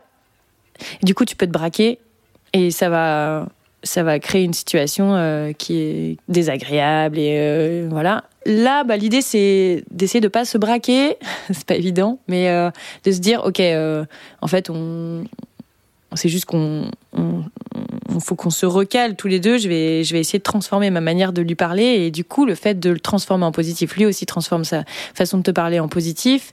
Être vraiment, voilà. Moi, je trouve que la remise en question, se dire, OK, euh, c'est c'est pas de ma faute ou c'est pas de sa faute, c'est juste. Euh, euh, faut. Je sais pas comment dire. Est-ce que vous prenez un temps pour euh, expliquer, euh, un peu comme dans la communication euh, non violente, ou vous, prenez un temps, ok, là, là c'est pas le bon moment pour parler parce qu'on est dans nos énervements, dans nos émotions chacun, ou vous avez un temps pour discuter tous les deux? Vous avez des moments comme ça pour un peu revenir là-dessus? Toi, t'aimes pas qu'on en reparle après. En général, t'aimes bien qu'on affronte euh, ce qui pose souci. Mais c'est plutôt une bonne technique. Sauf que moi, en général, j'ai tendance à me braquer. Et du coup, Gaino, il dit non, mais il faut qu'on en parle. Et, il a raison. Et non, mais ce qui marche assez bien, si, c'est qu'il y en a un des deux qui va faire un pas vers l'autre. Quand il y en a un qui est braqué, l'autre va dire bon, écoute, euh, franchement, c'est trop bête. Euh, il fait un câlin. Déjà, les câlins, ça aide vraiment beaucoup. C'est vrai, ça, ça marche. Tu, tu fais un câlin, tu ça fait redescendre vraiment la pression. Tu étais monté en pression comme ça. Et hop, tu commences par un câlin. Puis en fait, après, du coup, tu es en mesure, tu es capable de parler plus gentiment et, de dire ok t'as eu raison euh, là-dessus je pense que euh, je, t'ai un peu mal parlé c'était pas très sympa enfin tu vois chacun fait en faisant un pas vers l'autre et ben l'autre fait un pas à nouveau vers l'autre. C'est un peu comme dans une boutique quand tu as un client qui arrive et qui te parle trop mal, t'as pas très envie de le servir bien. Par contre, euh, si tu lui fais tout d'un coup un grand sourire, eh ben le client, euh, il va se, il va forcément se transformer. Il va aussi faire un sourire. Ou en général, ça marche hyper bien. Et moi, je faisais ça quand j'avais fait mon stage commercial. C'était vraiment hyper drôle comme exercice. T'as vraiment le client qui arrive et il est là, ouais, je voudrais ça. Et donc toi, tu dis, je peux le prendre en, grippe ou tu peux te dire. Euh, je lui fais un grand sourire, mais bien sûr, pas de problème. Et en général, il change son attitude. Bah, ça marche quand même pas mal comme ça aussi dans le couple. Ouais, parce que c'est aussi les neurones miroirs et qu'effectivement, c'est hyper puissant. Un sourire, un bonjour ou donner encore plus d'amour envers quelqu'un qui arrive avec toute ce. Tu peux pas, tu peux pas engueuler quelqu'un qui te fait un grand sourire, quoi. Ouais, c'est difficile. Mais... Et toi, Guéno Ouais, c'est. Euh, je, ouais. Je, je, crois que j'en suis pas encore au stade de, de devenir coach euh, bien-être pour, euh, pour des couples. mais, mais non, mais c'est ce qui est super, c'est de. Bah, surtout en affrontant. Et puis c'est pas seulement neuf mois parce que parce que la préparation du projet c'était aussi hyper intense. Le chantier de rénovation du bateau c'était un truc de dingue. Euh, dans lequel euh, ouais c'était dur euh, moi j'étais quand même j'étais quand même pas tout le temps hyper en forme donc on s'est soutenu dans toutes ces épreuves bah, Anne-Laure la transmission aussi de de ses responsabilités, son boulot, pour que ça se passe, pour que le départ se passe dans des bonnes conditions. Enfin, il y a toutes ces toutes ces difficultés, elles nous ont forcément, ouais, elles nous ont mis un petit peu dans des dans des moments où on n'était pas forcément à l'aise et du, du coup on s'est soutenu et et euh, je pense que voilà, au fur et à mesure, euh, ouais, le fait de répéter un petit peu à chaque fois euh, toutes ces petites boucles de, de je suis pas bien, pourquoi, enfin, de, enfin ouais, d'explications, de, prendre le temps de se parler, de, de, il y en a un qui se braque, mais on arrive à, le débraquer parce qu'on prend le temps. Enfin, au fur et à mesure, on, a vraiment une, grande confiance euh, dans notre capacité à s'aider l'un l'autre. Et euh, là où, ouais, là où, enfin, je pense que ce qu'on a fait là on aurait mis dix ans à le faire dans notre vie quotidienne où le boulot prend beaucoup plus de temps et donc quelque part, ouais, c'est ce, c'est un peu vivre en accéléré le processus qu'on aurait vécu à terre, je pense. Et, euh, et, des fois, ça fait peur. Hein. C'est vrai que tu te dis, euh, waouh, euh, ah ouais, là, on se comprend vraiment pas, mince. non, milieu de l'Atlantique. ouais, ouais, non, mais ça, ça bah, tu te dis, ouais, de quel côté ça va évoluer, quoi. Enfin, est-ce que, est-ce qu'on va réussir à, ouais, à, avancer dans le bon sens ou pas? Enfin, forcément, il y a des moments de doute. Et non, c'est génial de voir que que après tous ces mois de projet, on, se sent, euh, on se sent vraiment mieux et plus soudé, et, euh, qu'il y a, encore plus d'amour et que c'est euh, que c'est ouais que c'est du solide. Et c'est vrai que ça c'est génial. Enfin, ça donne une super confiance en nous et et, et puis ouais, d'autant plus de bienveillance et de et d'écoute, quoi. Et d'écoute, ouais. Et donc, on pourrait conseiller aux couples qui nous écoutent de, de prendre ce shot accéléré, de partir en voyage ensemble, d'avoir toutes les contraintes et le stress de la vie, mais vraiment réunis en, peu de temps. Et puis de s'écouter, de prendre le temps et du coup de faire grandir leur amour beaucoup plus vite euh, que dans le quotidien. Ouais, je pense que. Enfin, moi, j'ai l'impression que c'est. Euh, qu'on fait pas des projets comme ça euh, par hasard. Enfin, quelque part, euh, tous les gens qui se lancent ouais, dans ce genre d'aventure, euh, bah, c'est, qu'ils ont envie d'évoluer plus vite euh, dans, dans, leur relation de famille, dans leur, euh, ouais, dans leur, dans leur vie de couple. Je pense que ouais, il y a forcément une motivation de cet ordre-là derrière. Sinon, bah sinon, euh, si tu es parfaitement en équilibre et parfaitement heureux dans ta vie quotidienne, c'est vrai que tu as peut-être euh, plus tendance à y rester. je sais pas si je conseillerais ça à tout le monde, euh, franchement. vous en aviez conscience, vous, justement, de, que vous alliez travailler votre relation de couple en partant ou c'était, c'est arrivé après ça? Pas forcément. Pas hein. conscience. Ouais. Non, franchement, parce qu'on avait, on avait déjà l'impression de se sentir quand même euh, fort quoi, dans notre relation de couple. Ouais, après, euh, quand on a parlé à des familles avec qui ça s'est bien passé, ça, ça ressort pas forcément tout de suite. Mais par contre, euh, il y a quand même plein de familles aussi qui se séparent. Hein. C'est, le côté pas facile.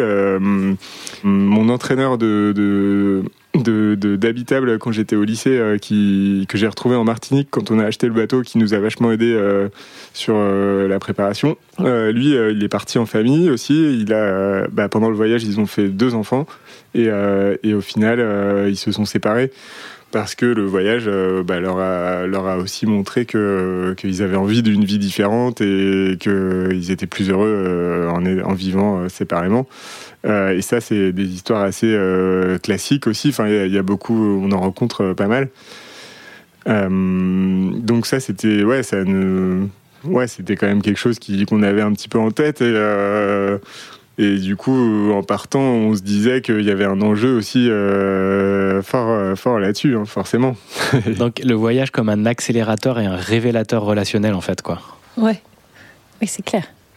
Et tant mieux. Vous Mais avez après, je pense que non. Je, pense qu'il y a des, il y a des familles qui le voient pas forcément comme ça. C'est quand tu prends juste, quand tu prends juste une année, euh, tu peux aussi te dire c'est une parenthèse et on, se fait une année de kiff, une année de vacances.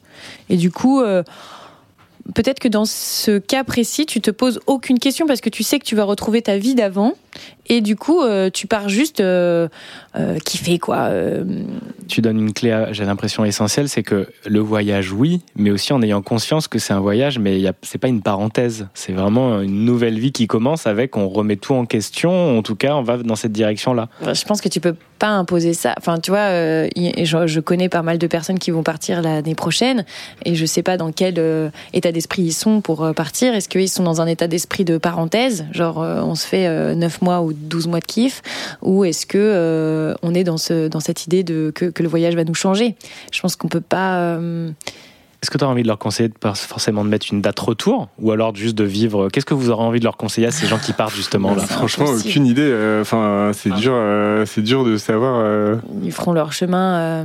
ils feront leur chemin. Je pense qu'il y a des avantages dans les dans les deux cas et Ouais, la solution de sécuriser le retour, euh, elle a aussi euh, plein d'avantages parce que ça te tranquillise euh, sur, ouais, sur pas mal de, peurs que tu peux avoir de qu'est-ce que je vais devenir, quelle est mon identité. où est-ce que mes enfants vont grandir après. Enfin, c'est sûr que c'est sécurisant hein, de se dire j'ai un point de chute, j'ai une, une, maison, une école qui attend mes enfants, un boulot qui m'attend au retour. Bah ouais, c'est sûr que c'est. Ouais, je pense que ça, a un côté très sécurisant. Nous, c'est vrai qu'on avait vraiment envie de se servir du bateau et de ce projet-là comme un outil pour changer. Et euh, ça ne veut pas dire qu'on ne reviendra pas ici. On, aime beaucoup la Bretagne, on aime beaucoup nos familles et nos amis, mais ça veut dire qu'on ce sera dans une continuité de quelque chose. Quoi. On ne veut pas réépouser notre vie d'avant euh, parce qu'il y avait des points qui ne nous convenaient pas. Euh, notre rapport au travail, notamment, au temps qu'on a avec nos enfants, au temps qu'on se laisse pour s'épanouir d'un point de vue personnel, au travail manuel on veut être plus autonome aussi dans notre, euh, dans notre façon d'habiter, de, de, consommer, de vivre, euh, tout, simplement, quoi, de apprendre à faire plus de choses euh, tout seul. Et si je pars justement avec mes enfants, quels sont les apprentissages principaux que vous avez eus avec Julie et Cléo Et quels conseils vous auriez envie de donner En tout cas, qu'est-ce que vous avez appris et comment vous avez géré ça? Il y a eu des étapes aussi. Ouais, il y a eu plein d'étapes.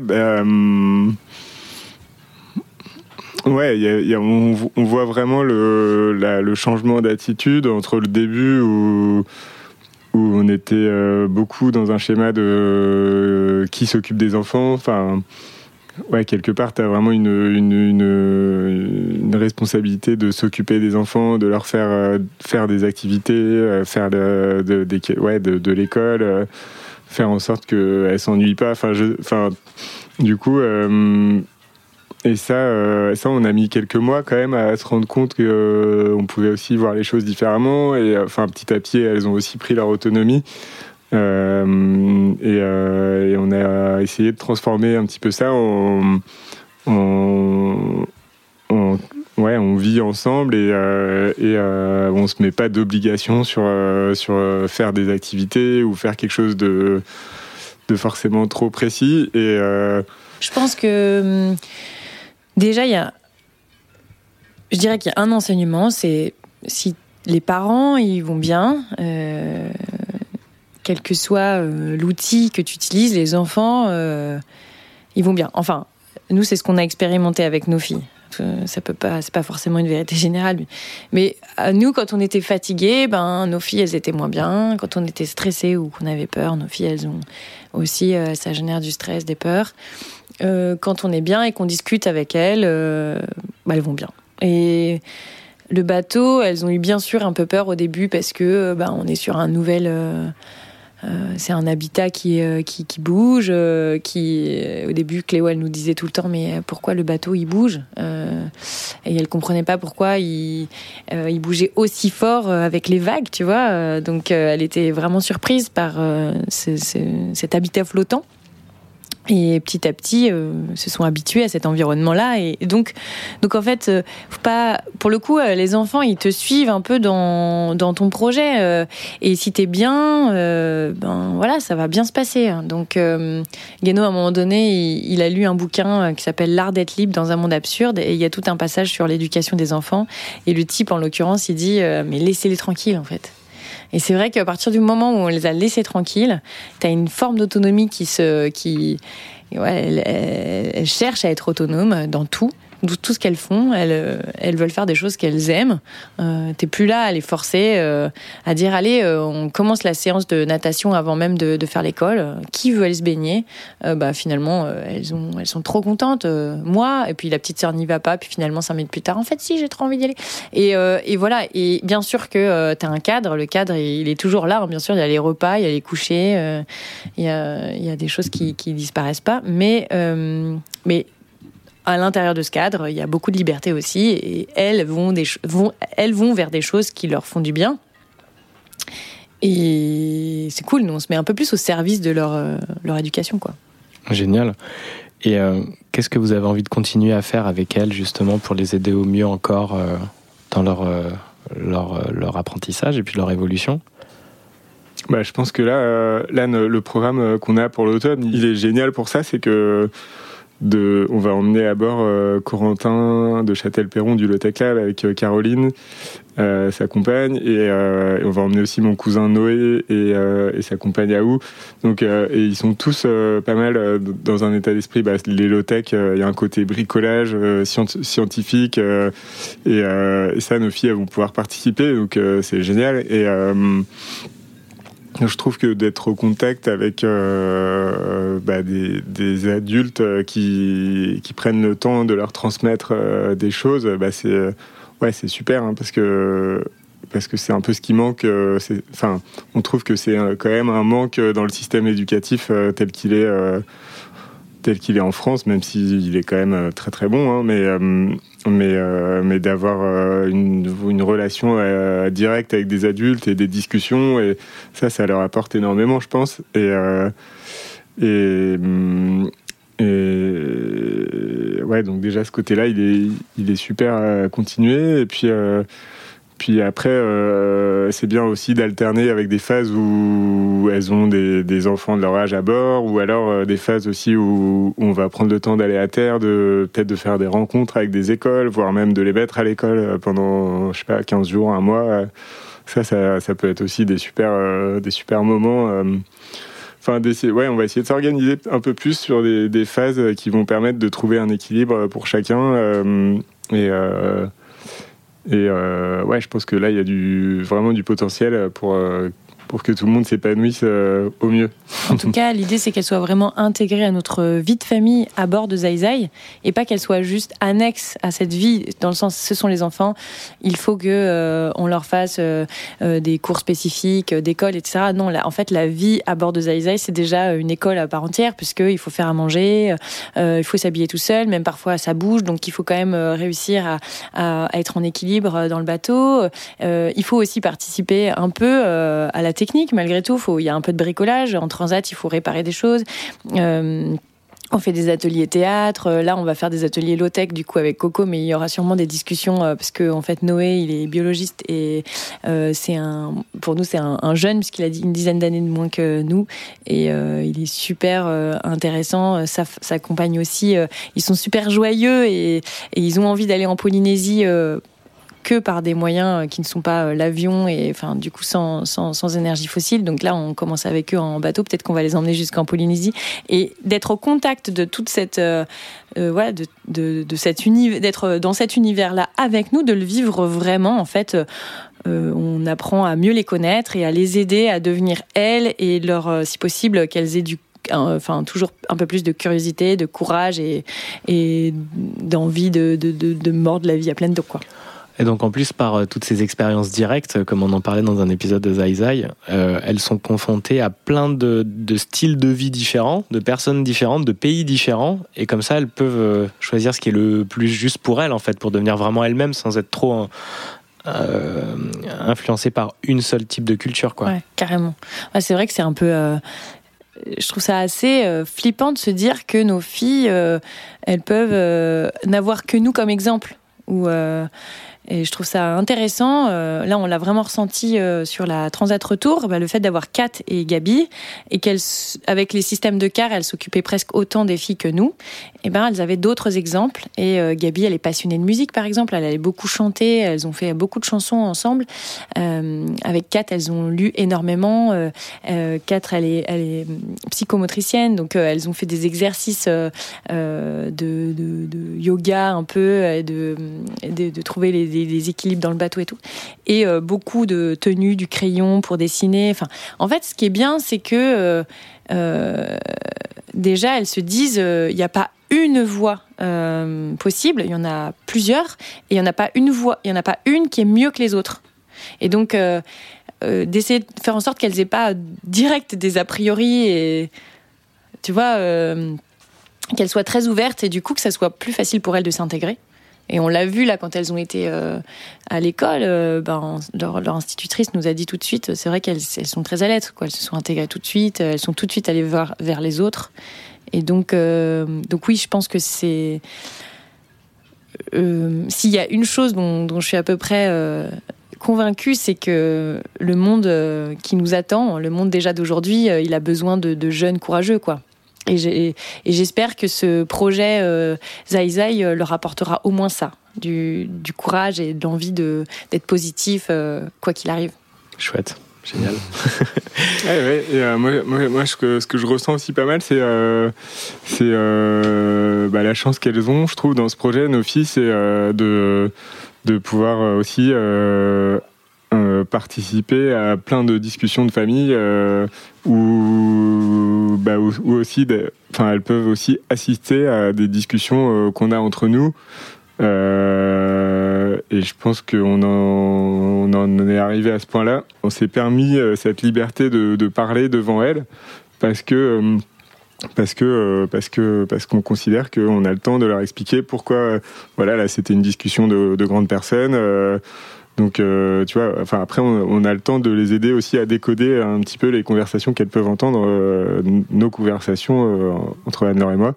Et, et, ça, je pense que c'est assez puissant aussi bah, de montrer à nos filles qu'on n'est pas tout le temps sûr à 100% de nos choix et qu'on se pose des questions et que voilà, on ne sait pas forcément où est-ce qu'on vivra dans six mois, où est-ce qu'on habitera, quelle, de quelle façon on va gérer notre vie de famille. Et et je pense que ça, ça change vachement euh, de la posture qu'on peut avoir quand on est à terre, où, euh, où les choses sont très calées, où, où peut-être on leur donne plus euh, le sentiment qu'on maîtrise parfaitement tout ce qui va se passer. Quoi. ça permet d'avoir un peu cette euh, sagesse de l'incertain, quoi. De dire, OK, rien n'est prévu, et rien n'est là défini, mais ça va bien se passer, puis il y a toujours une solution, et de le voir au quotidien avec vous, euh, bah oui, il peut y avoir des tempêtes, il peut y avoir des choses, et puis pas le bon mouillage, pas les bonnes. Euh, on va se mm, mm, débrouiller, parce mm. que ça le fait toujours, quoi. Ouais, c'est clair, ouais. Ouais, de montrer qu'on peut avoir des petites peurs, des, des, des, des événements imprévus, des et qu'on arrive à chaque fois à les affronter, à en parler. Euh, et euh, ça, c'est ouais, assez intéressant et vraiment puissant, je pense. Et puis qu'on n'a pas du tout la connaissance de tout, euh, bien au contraire, on a la connaissance de presque rien, et que finalement, s'intéresser à à tous, c'est cool d'être curieux et, et euh, bah, c'est vrai que nos filles elles s'intéressent beaucoup aux livres aussi. Elles nous voient hein, beaucoup lire, donc je pense qu'il y a le, ce qu'elles voient euh, grâce à Zai Zai, mais il y a aussi euh, cette forme de liberté grâce à la lecture. Elles ont vraiment très envie d'apprendre à lire parce que ben, elles sentent bien que les livres c'est aussi la découverte de plein d'autres choses. Et de se dire que même si nous on est parents, donc on est des adultes, euh, on peut aussi faire des erreurs, on peut aussi se tromper. Et, euh, nous, on veut juste les aider au, mieux euh, à, grandir et à être heureuses, mais mais on a le droit de se tromper quoi. Et du coup, accepter, enfin avoir une forme d'humilité, ce qui est sûrement le plus dur quoi dans ce projet.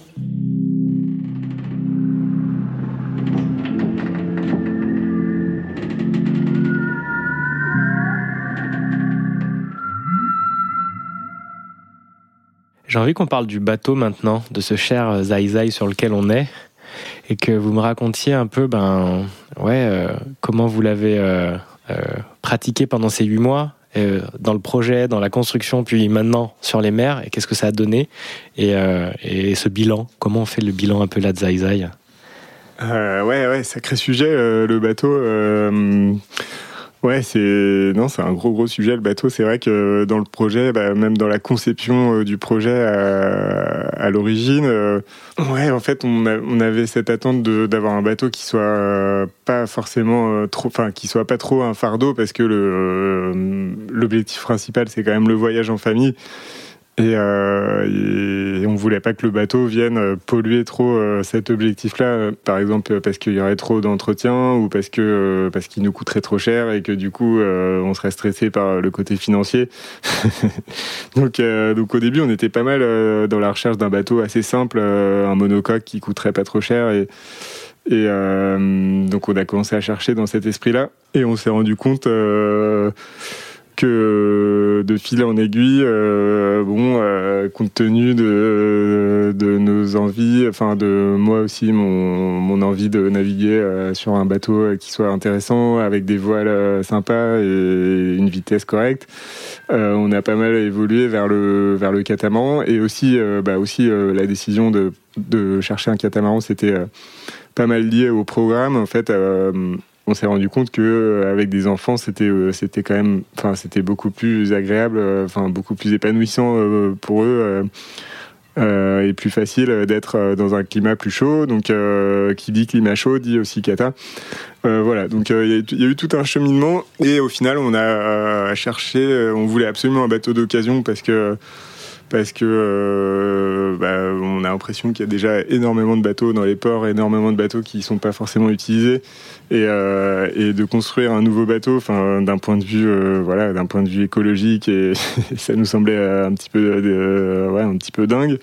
Enfin, on a, on a quand même essuyé deux ou trois, deux ou trois échecs dans, dans l'achat de bateaux. Et au final, on a trouvé euh, Zai Zai, enfin, qui s'appelait pas encore Zai Zai, mais mais euh, sur lequel on a bien flashé parce que euh, parce qu'il remplissait pas mal de, de nos conditions. Euh, qu'il est de conception assez simple, qu'il est léger, qu'il est rapide, et qu'il y avait aussi un gros refit. Enfin, il y avait une rénovation totale à, à effectuer, et ça, ça me, ça me plaisait bien.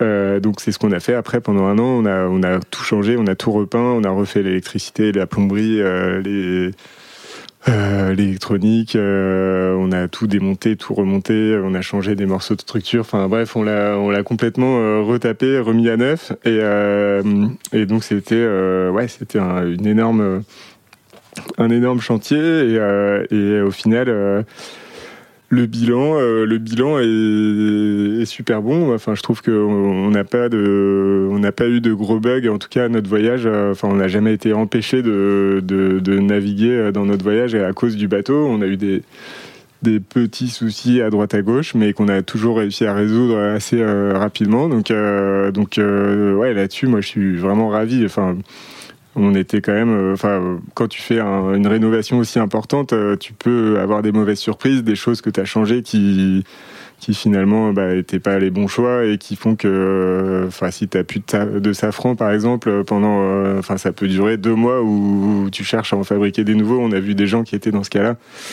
Et mine de rien, bah ouais, ça, ça change énormément ton projet de voyage. Alors que hum, non, là, on a été vraiment on a toujours eu un bateau qui était euh, fonctionnel et, euh, euh, et, puis agréable à naviguer, rapide, et puis et puis surtout la vie à bord aussi. Le, ouais, la luminosité du bateau est super sympa.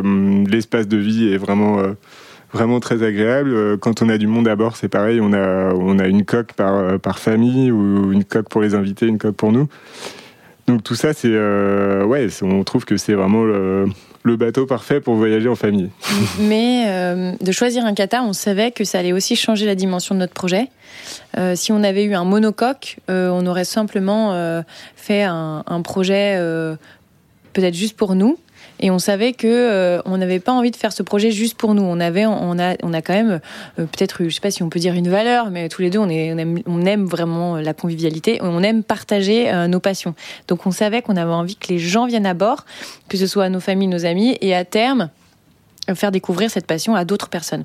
Et donc c'est aussi pour ça qu'on s'était orienté vers le kata, parce que forcément, euh, grâce à un kata, tu, tu, as deux coques et donc tu, tu peux faire venir euh, du monde, quoi. Ce qui n'est pas forcément le cas avec le monocoque. Et donc euh, au départ, on avait quand même un budget. tu vois, on a fait un peu un, comment on dit, un business plan de famille. Euh, c'est-à-dire qu'il y avait une partie où, on n'aurait pas d'activité et une partie du temps où on utiliserait ce bateau comme un outil euh, qui, qui nous permettrait de gagner notre vie, en fait, tout simplement. Et on a fait plus de travaux que prévu. Donc, on se retrouve à devoir faire plus de chiffres d'affaires que prévu.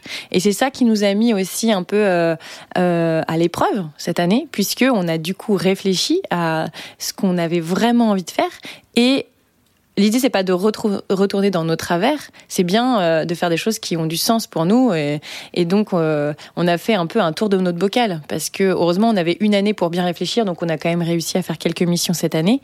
Euh, des missions, bah, ne, serait-ce que d'accompagner la Mini Transat, des choses comme ça qui nous, qui nous permettent du coup de, que, que, le bateau soit au service d'autre chose, hein, quelque chose d'extérieur.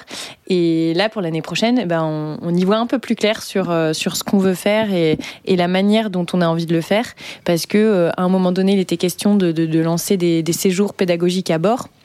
Et en fait, comme nous-mêmes, on n'y voyait pas clair sur ce qu'on voulait faire, comment tu peux proposer une activité si même toi, tu, tu, ne sais pas où tu vas, quoi. Donc, c'était pas possible. Et donc Zai Zai est vraiment au cœur en fait de tout le projet, euh, famille, professionnel, et puis il est construit d'une manière effectivement à avoir cet espace de vie en premier, donc la convivialité, mais des espaces séparés si on en a besoin.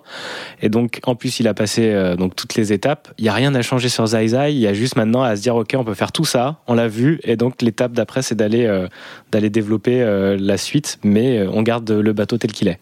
Ouais, exactement. Bah, ça, ouais, ouais, ouais, exactement. J'arrive euh, petit à petit à lâcher mes, euh, mes vieux démons de d'optimiseur de, de, bateaux et, euh, ouais, il y a un moment je voulais mettre un mât carbone, des dérives, des, des foils, des foils. mais non, ça y est, ça, ça, je commence à guérir petit à petit. Acceptation. je, je, ouais, j'arrive à accepter. Non, mais ouais, ouais, le bateau il est génial. Il est, il est, ouais, il est, il est, il est à un niveau qui, qui est largement largement suffisant pour euh, pour faire un tour du monde ou deux tours du monde ou peut-être trois tours du monde tellement euh, tellement euh, non on a quand même été assez loin dans, dans la fiabilité dans les détails et et c'est génial. Ça nous permet d'envisager vraiment plein de choses et, je pense que ouais dans nos choix de projets bah, tu parlais de, de, de séjours pédagogiques ou de charter Enfin, je pense que euh, y a plein de bonnes idées et ce qui manque, c'est un peu de nuance, un peu de lien entre toutes ces bonnes idées pour euh, pour trouver le bon ton et, euh, harmoniser tout ça, parce que c'est vrai qu'on Ouais, on a jusqu'à maintenant on a on a voulu, enfin on a réfléchi, on a plusieurs fois à lancer des des activités d'accueil d'accueillir du monde à bord et mais mais en fait ouais, quand ça vient comme un cheveu sur la soupe, euh, c'est, on se rend compte que c'est pas bon et que qu'on a vraiment besoin d'écrire une histoire euh, globale et que, et que dans cette histoire, euh, bah, on va pouvoir accueillir nos, familles, nos amis à certains moments et, ça pourrait être ça pourrait être pour nous aider enfin ça pourrait être pour participer au projet je pense et c'est là où ça va ça va prendre tout son sens euh, on est juste à côté, Guénaud, d'un ancien bateau avec lequel tu as fait le tour du monde. C'est un ultime, il est immense. Et là, on est dans Zai Zai. Et j'aurais aimé vraiment avoir la différence pour toi de faire un tour du monde avec Zai Zai et avec ce type de bateau. Est-ce que tu y retrouverais du sens à le faire actuellement de nouveau? Ou en fait pour toi ce sens il est vraiment plus en famille et à un rythme beaucoup moins rapide que celui-ci? Euh... Ouais c'est marrant le, parallèle en tout cas euh, c'est rigolo de se retrouver à côté de ce bateau euh, sur lequel j'ai passé quand même euh, ouais, j'ai fait deux tours du monde donc, donc en tout 90 jours de mer et ouais, c'est des super souvenirs. Et et c'est vrai que de naviguer sur Zai Zai, euh, bah, moi, ça m'apporte euh, aussi énormément. Euh, enfin, ça nourrit énormément ma passion de, du réglage de voile, de, de ouais, choisir sa, trajectoire au milieu de, des phénomènes météorologiques. Il y a plein d'aspects de la navigation sportive que je retrouve dans, aussi dans la, dans la navigation sur Zai Zai. La navigation en course sur un ultime comme IDEC, c'est quelque chose qui m'intéresse toujours. Euh, mais qui est, qui n'est plus une obsession, euh, une, une monomaniaquerie, je sais pas comment on peut dire, euh, parce que ouais, parce qu'aujourd'hui ce projet en famille, bah, il prend clairement le dessus et et alors, euh, je sais pas si c'est pour 10 ans, 15 ans ou 2 ans ou un an. en tout cas, pour l'instant, ouais, c'est vraiment ce projet en famille qui prédomine. Et, et après, ça nourrit aussi pas mal de réflexions parce que retourner sur un ultime, euh, naviguer euh, en équipage autour du monde, euh, ça, ouais, ça fait partie des choses qui me, qui restent un petit peu dans un coin de ma tête. Le côté aussi naviguer dans un cadre confortable et, et peut-être un peu plus équilibré d'un point de vue social et bah, je trouve que ça apporte pas mal d'idées sur qu'est-ce qui manque parce que euh, c'est vrai que c'est on est un peu des bourrins quand même quand on fait le tour du monde assis sur un trimaran de 30 mètres euh, tout en carbone et qu'on dort avec des boules et, euh, qu'on mange des lyophilisés c'est quand même on pousse le truc assez loin. Et est-ce que ouais est-ce qu'il n'y a pas des petites pistes d'amélioration de la vie à bord enfin il y a forcément en fait enfin même j'en suis sûr hein, il y a plein de pistes d'amélioration de, de, de, la vie à bord quand tu es en équipage comme ça sur un bateau de course euh, et, ça, je trouve ça, euh, ouais, je trouve, je pense que, je pense qu'il y a des bonnes réflexions à avoir. Euh, et que tu peux, ouais, enfin, ouais, de naviguer dans une version croisière, ça, ça, aide pas mal à, à prendre du recul encore une fois. À prendre du recul et à, et à, les mettre un peu en, en valeur, ouais. Et dernière question sur le bateau. Euh, Qu'est-ce que tu as envie de dire à Guéno il y a huit mois euh, Prends pas ça, rajoute ci. Euh, tout était nickel, tout était bien prévu vu que déjà il n'y a, pas eu de soucis. Euh, ouais, ouais, ouais. Bah, il y en a. Il y en a quand même quelques petits soucis. Non, bah, oui, oui, il y, a, bah, il y, a plein de petits trucs. Euh, c'est sûr, il y a plein de petits choix où, j'aurais fait un peu différemment avec le recul. Bah, on est quand même sur un bateau en contreplaqué, c'est du bois, euh, avec euh, pas mal de colle. Hein, c'est des petites couches de bois collées. Euh, et ensuite, on, tout ça, c'est recouvert de fibres de verre et d'époxy. Donc, heureusement, ça, ça fait une couche protectrice et hyper efficace. Et le problème, c'est un peu les, tous les trous. Euh, dès qu'on veut fixer un winch, une pièce d'accastillage, un chandelier, euh, ou une fargue, euh, un rail de fargue.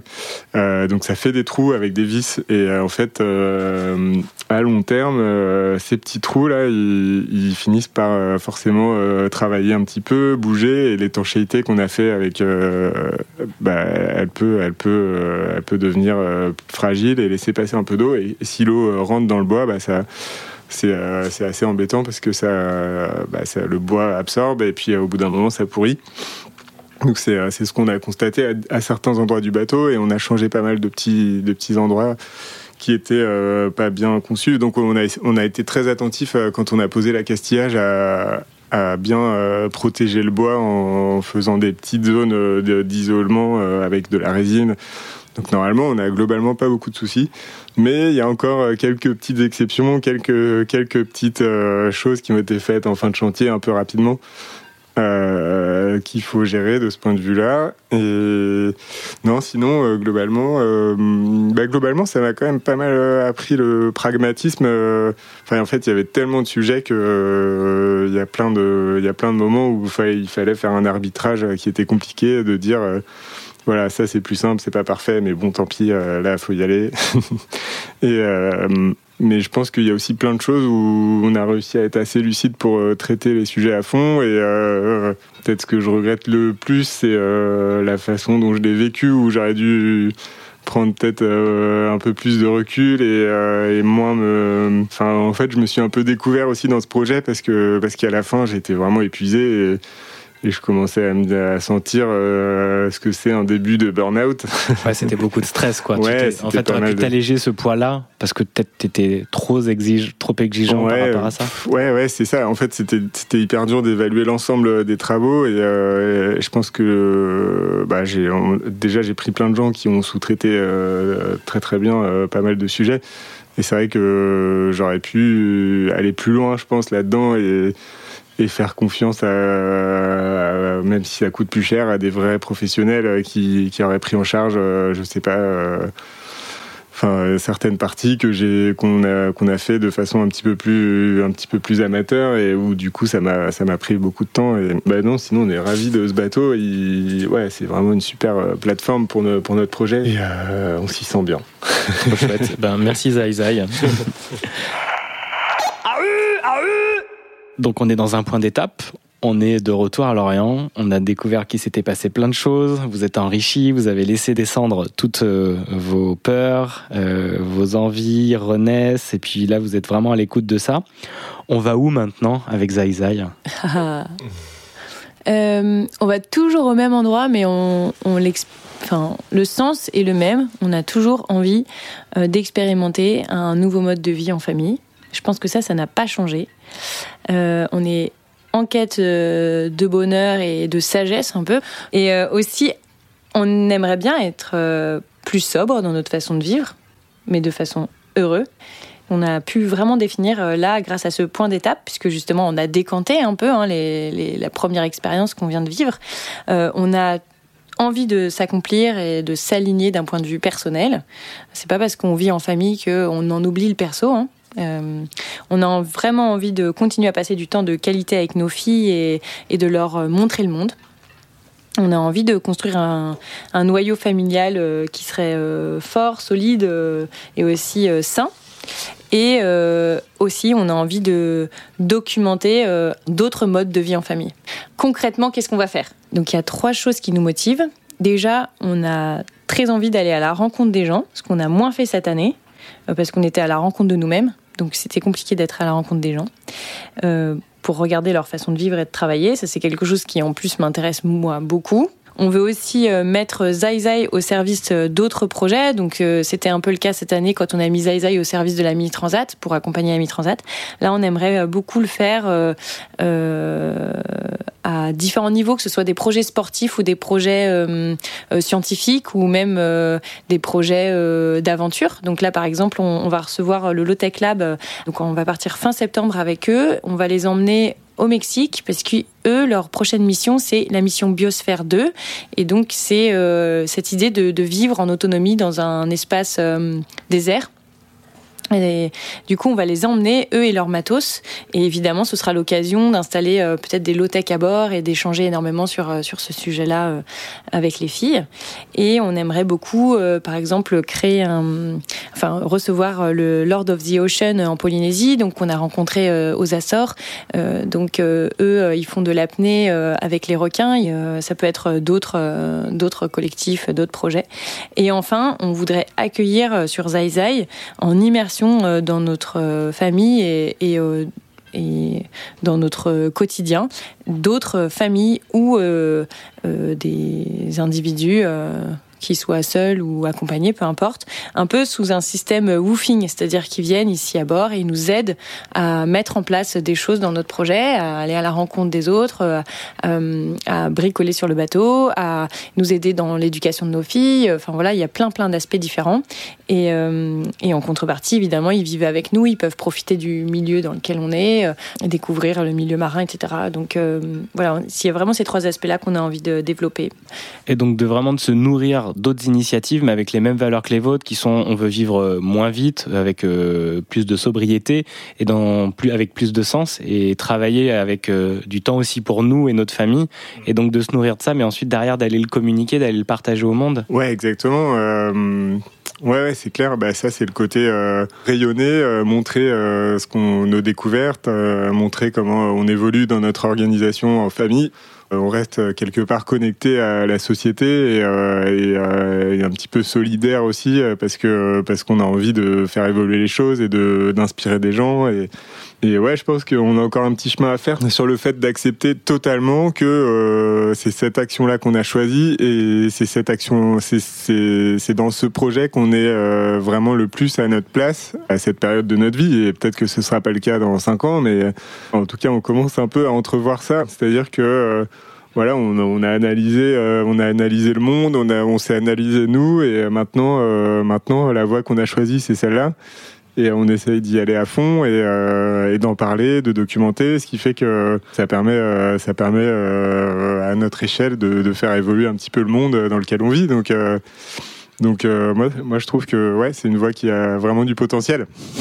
et donc là, il n'y a pas forcément de programme défini, mais la prochaine étape, c'est on repart dans quatre mois. Vous allez au Mexique? Ouais, on va déposer au Mexique Corentin et Caroline euh, pour leur mission, euh, leur nouvelle mission euh, dans le cadre du Lotec Lab. ensuite, c'est vrai qu'on a envie de profiter d'être au Mexique pour passer un peu de temps là-bas.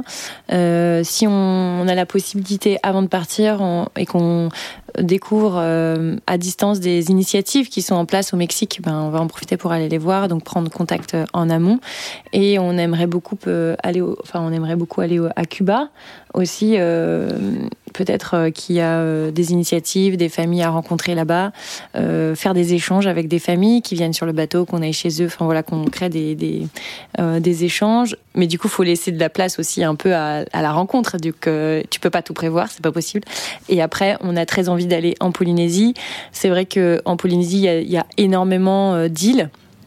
Et sur ces îles, euh, il y a aussi des, euh, des civilisations ou des, villages des, euh, très très très différents d'ici et de la façon dont on vit. Donc on a très envie de bien comprendre comment, comment, comment ils fonctionnent et, d'être totalement en immersion un peu dans leur, dans leur vie à eux. Et voilà, déjà ça c'est voilà, c'est nos envies connues là. Les envies connues, super.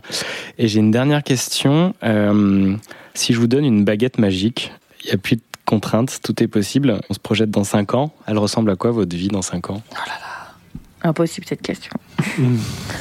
Euh, on s'aime toujours. on connaît nos filles euh, et on, échange vraiment avec elles. Il y a une confiance euh, partagée et, elles nous font toujours autant de câlins. J'ai trop peur que mes filles me fassent plus de câlins quand elles seront grandes. on a une activité, des activités épanouissantes. on sait on a appris à faire un peu plus de choses. Euh, on, tu vois, euh, moi j'aimerais beaucoup. Euh, je me suis un peu mise un, enfin je me suis un peu mis un objectif, c'est que j'aimerais beaucoup pouvoir prendre Zai Zai vraiment toute seule, mais c'est un, c'est c'est un exemple. J'aimerais réussir à faire pousser des plantes et que ça marche et de pouvoir me nourrir de certains trucs. Jusque là, c'était un peu la cata. donc, me sentir un peu plus autonome sur ce genre de choses. Hum, voilà et continue à lire. Et, et dans, vos relations, dans ton relationnel avec les autres, avec l'autre, le monde ah bah c'est ce qui me c'est ce qui me fait le plus peur, je pense. Hum, rester en lien euh, toujours autant avec euh, mes super copines, elles se reconnaîtront, et, euh, et ma famille. Voilà, pas perdre le lien. J'ai j'ai pas du tout envie que ce projet nous fasse perdre le lien avec les gens, enfin avec les gens qu'on aime. Euh, j'aimerais plutôt que ça nous rapproche, qu'on vive d'autres choses. Peut-être on se verra beaucoup moins, mais par contre, quand on se verra, ce sera intense et ce sera authentique et, du coup, euh, ce sera fort, quoi. Mm. Et toi? Ouais, euh, globalement, je crois que je partage pas mal ce rêve, ces idées. Ouais, bah, il y a ce côté continuer à voyager. c'est vrai qu'il y a plein de domaines qu'on a envie de creuser la lecture, la musique, euh, apprendre à pêcher, apprendre à à naviguer à nos filles, à, nager encore mieux, à plonger, à aller voir les requins. Aller... enfin, il y a vraiment ce côté découverte de la nature et puis quelque part euh, un peu acquérir euh, des, des super pouvoirs. Euh, je sais pas, tu vois. Julie, elle rêve d'avoir des super pouvoirs. Ouais, c'est ça. mais ouais, mais c'est ça un peu quand, quand tu pêches, quand tu as réussi à pêcher ton premier poisson, bah, c'est incroyable. Tu te sens, tu te sens hyper fort et, et c'est génial. Enfin, tu, ouais, ce contact avec la nature, vivre dans la nature, découvrir euh, ouais, découvrir plein d'activités euh, qui nous reconnectent euh, par différents moyens. et puis, ouais, mieux observer, mieux vivre en harmonie. qu'on soit entièrement apaisé avec aussi certaines de nos dissonances. Bah, ça, c'est un. Peut-être c'est plus moi. Guéno, ça va peut-être c'est peut-être plus facile pour lui, mais pour moi, voilà, de même si on a des travers, bah, les accepter, euh, être ok avec ça, parce que le, ce que tu fais à côté, euh, ça a beaucoup plus d'impact et juste être plus à l'aise avec ça. Parce que pour moi aujourd'hui, c'est encore euh, un peu difficile. Tu vois, je suis, il y a des, je fais des allers-retours quoi. je me fais un petit peu des nœuds. Mais du coup, ça dans 5 ans, j'aimerais beaucoup que je sois entièrement, j'ai fait le, fait le, fait le pas quoi. Euh, ouais, bah moi c'est pareil. Hein. Enfin, je pense que peut-être ça ressort un peu moins violemment qu'à Nord, mais mais euh, ouais, porter un regard aussi plus apaisé euh, sur le monde et sur. Euh, enfin, je trouve que déjà sur cette première boucle, c'est c'est ce qui c'est ce que ça nous apprend, c'est à, à, comprendre un peu mieux la nature humaine et pourquoi on en est arrivé là et à respecter le mode de vie qui est, qui est différent. le, le, chacun a un mode de vie différent et ça, ça c'est bah, super de, ouais, de le voir de façon, euh, de façon euh, apaisée et, respectueuse. Je pense que le mot apaisé a été le mot qui a été le plus dit dans cet épisode. on pourrait les compter. ouais, c'est vrai. c'est clair. Et une toute dernière question. Euh, on dit souvent que il y a juste deux personnes à qui on, on, devrait penser ou on devrait essayer de plaire dans nos vies. C'est nous à 8 ans et nous à 80 ans. Et donc là, j'ai envie de vous poser la question, bah, 80 ans, c'est pas, on, on se retrouvera, mais euh, est-ce que la petite Anne-Laure de 8 ans qui te regarde là, comment, comment elle est à ton avis quand elle te voit là? Je crois que j'étais pas du tout apaisée en fait à 8 ans, déjà, tu vois. Euh, je, me, je, me, je me torturais, euh, je me posais des questions, j'avais aucune réponse. Bon, du coup, je faisais du sport à, bloc quand j'avais pas les, réponses, quoi. Tu vois, je faisais du ski à fond, on faisait de la montagne. Euh, tu sais, tu, combles, quoi. Donc, moi, je, le trouvais dans le sport. Mais euh, ouais, je pense qu'elle se dirait Waouh, c'est cool cette vie là qui m'attend. je pense qu'elle se dirait ça. Et le, et le petit Guéno de 8 ans? Hum, Le Guéno de 8 ans. Euh, Euh, le Guéno de 8 ans, ouais, je pense qu'il. Je sais pas s'il serait fier, en tout cas. Euh, enfin. ouais, en tout cas, il serait euh, vachement intéressé par, par cette vie. cette vie qu'on a. Et, puis à 8 ans, ouais, je crois que déjà ça me faisait rêver hein, de voyager en bateau, de, bah, évidemment de, de, faire de la course, de faire un tour du monde en bateau. Euh, non, j'ai ouais, l'impression d'avoir coché quelques, quelques cases euh, de mes rêves de gosse quand même. c'est sympa. Moi, à 8 ans, je, rêvais déjà d'aventure à fond. Et, euh, je suis, euh, je pense qu'à 8 ans, je suis très contente de voir que finalement ça va se passer et que j'ai trouvé euh, quelqu'un avec qui je partage ça, quoi. C'est, je me rends compte tous les jours que c'est une chance extraordinaire, en fait, qu'on, soit en phase sur cette envie d'aventure, de remise en question, d'avoir envie de passer du temps ensemble. Enfin, quelle chance! Ça me donne envie de pleurer, tiens, tu vois. et justement, je trouve ça très émouvant et j'ai envie de terminer là-dessus. Et, et, merci pour ces partages parce qu'effectivement, c'est hyper important d'être en phase avec soi, mais en phase aussi avec la personne qui accompagne notre vie. Et puis bah, d'avancer en même temps. Donc ça résonne encore plus fort et ça va plus loin et plus haut. Quoi. Donc bravo. Mm. Mm. Bravo à tous les deux. Ouais, merci. Merci, Julien.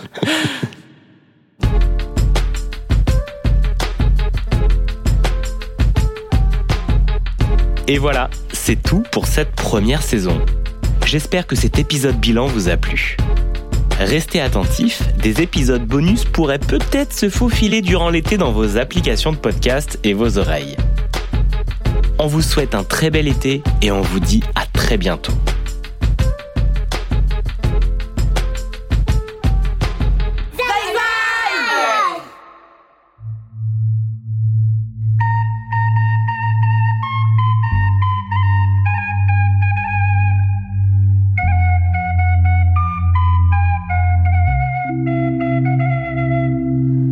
Dessous de Zai Zai est un podcast produit par Aventure Zai Zai. Merci à la famille Gainé pour les prises de son, à Pascal Norguet pour la composition des musiques de l'habillage et à Michel Lecor pour son morceau de flûte. La réalisation, le mixage et l'habillage sonore ont été réalisés par Julien Badoil pour Studio Juno. Vous pouvez dès à présent vous abonner au podcast sur Apple Podcast, Acast et Spotify. Si vous avez apprécié cet épisode, faites-le nous savoir en le partageant, puis en nous laissant une note maximum et un commentaire sur Apple Podcast. Nous voilà repartis pour de nouvelles aventures. Retrouvez-nous sur notre blog aventure-zaizai.fr ou sur Instagram aventure.zaizai.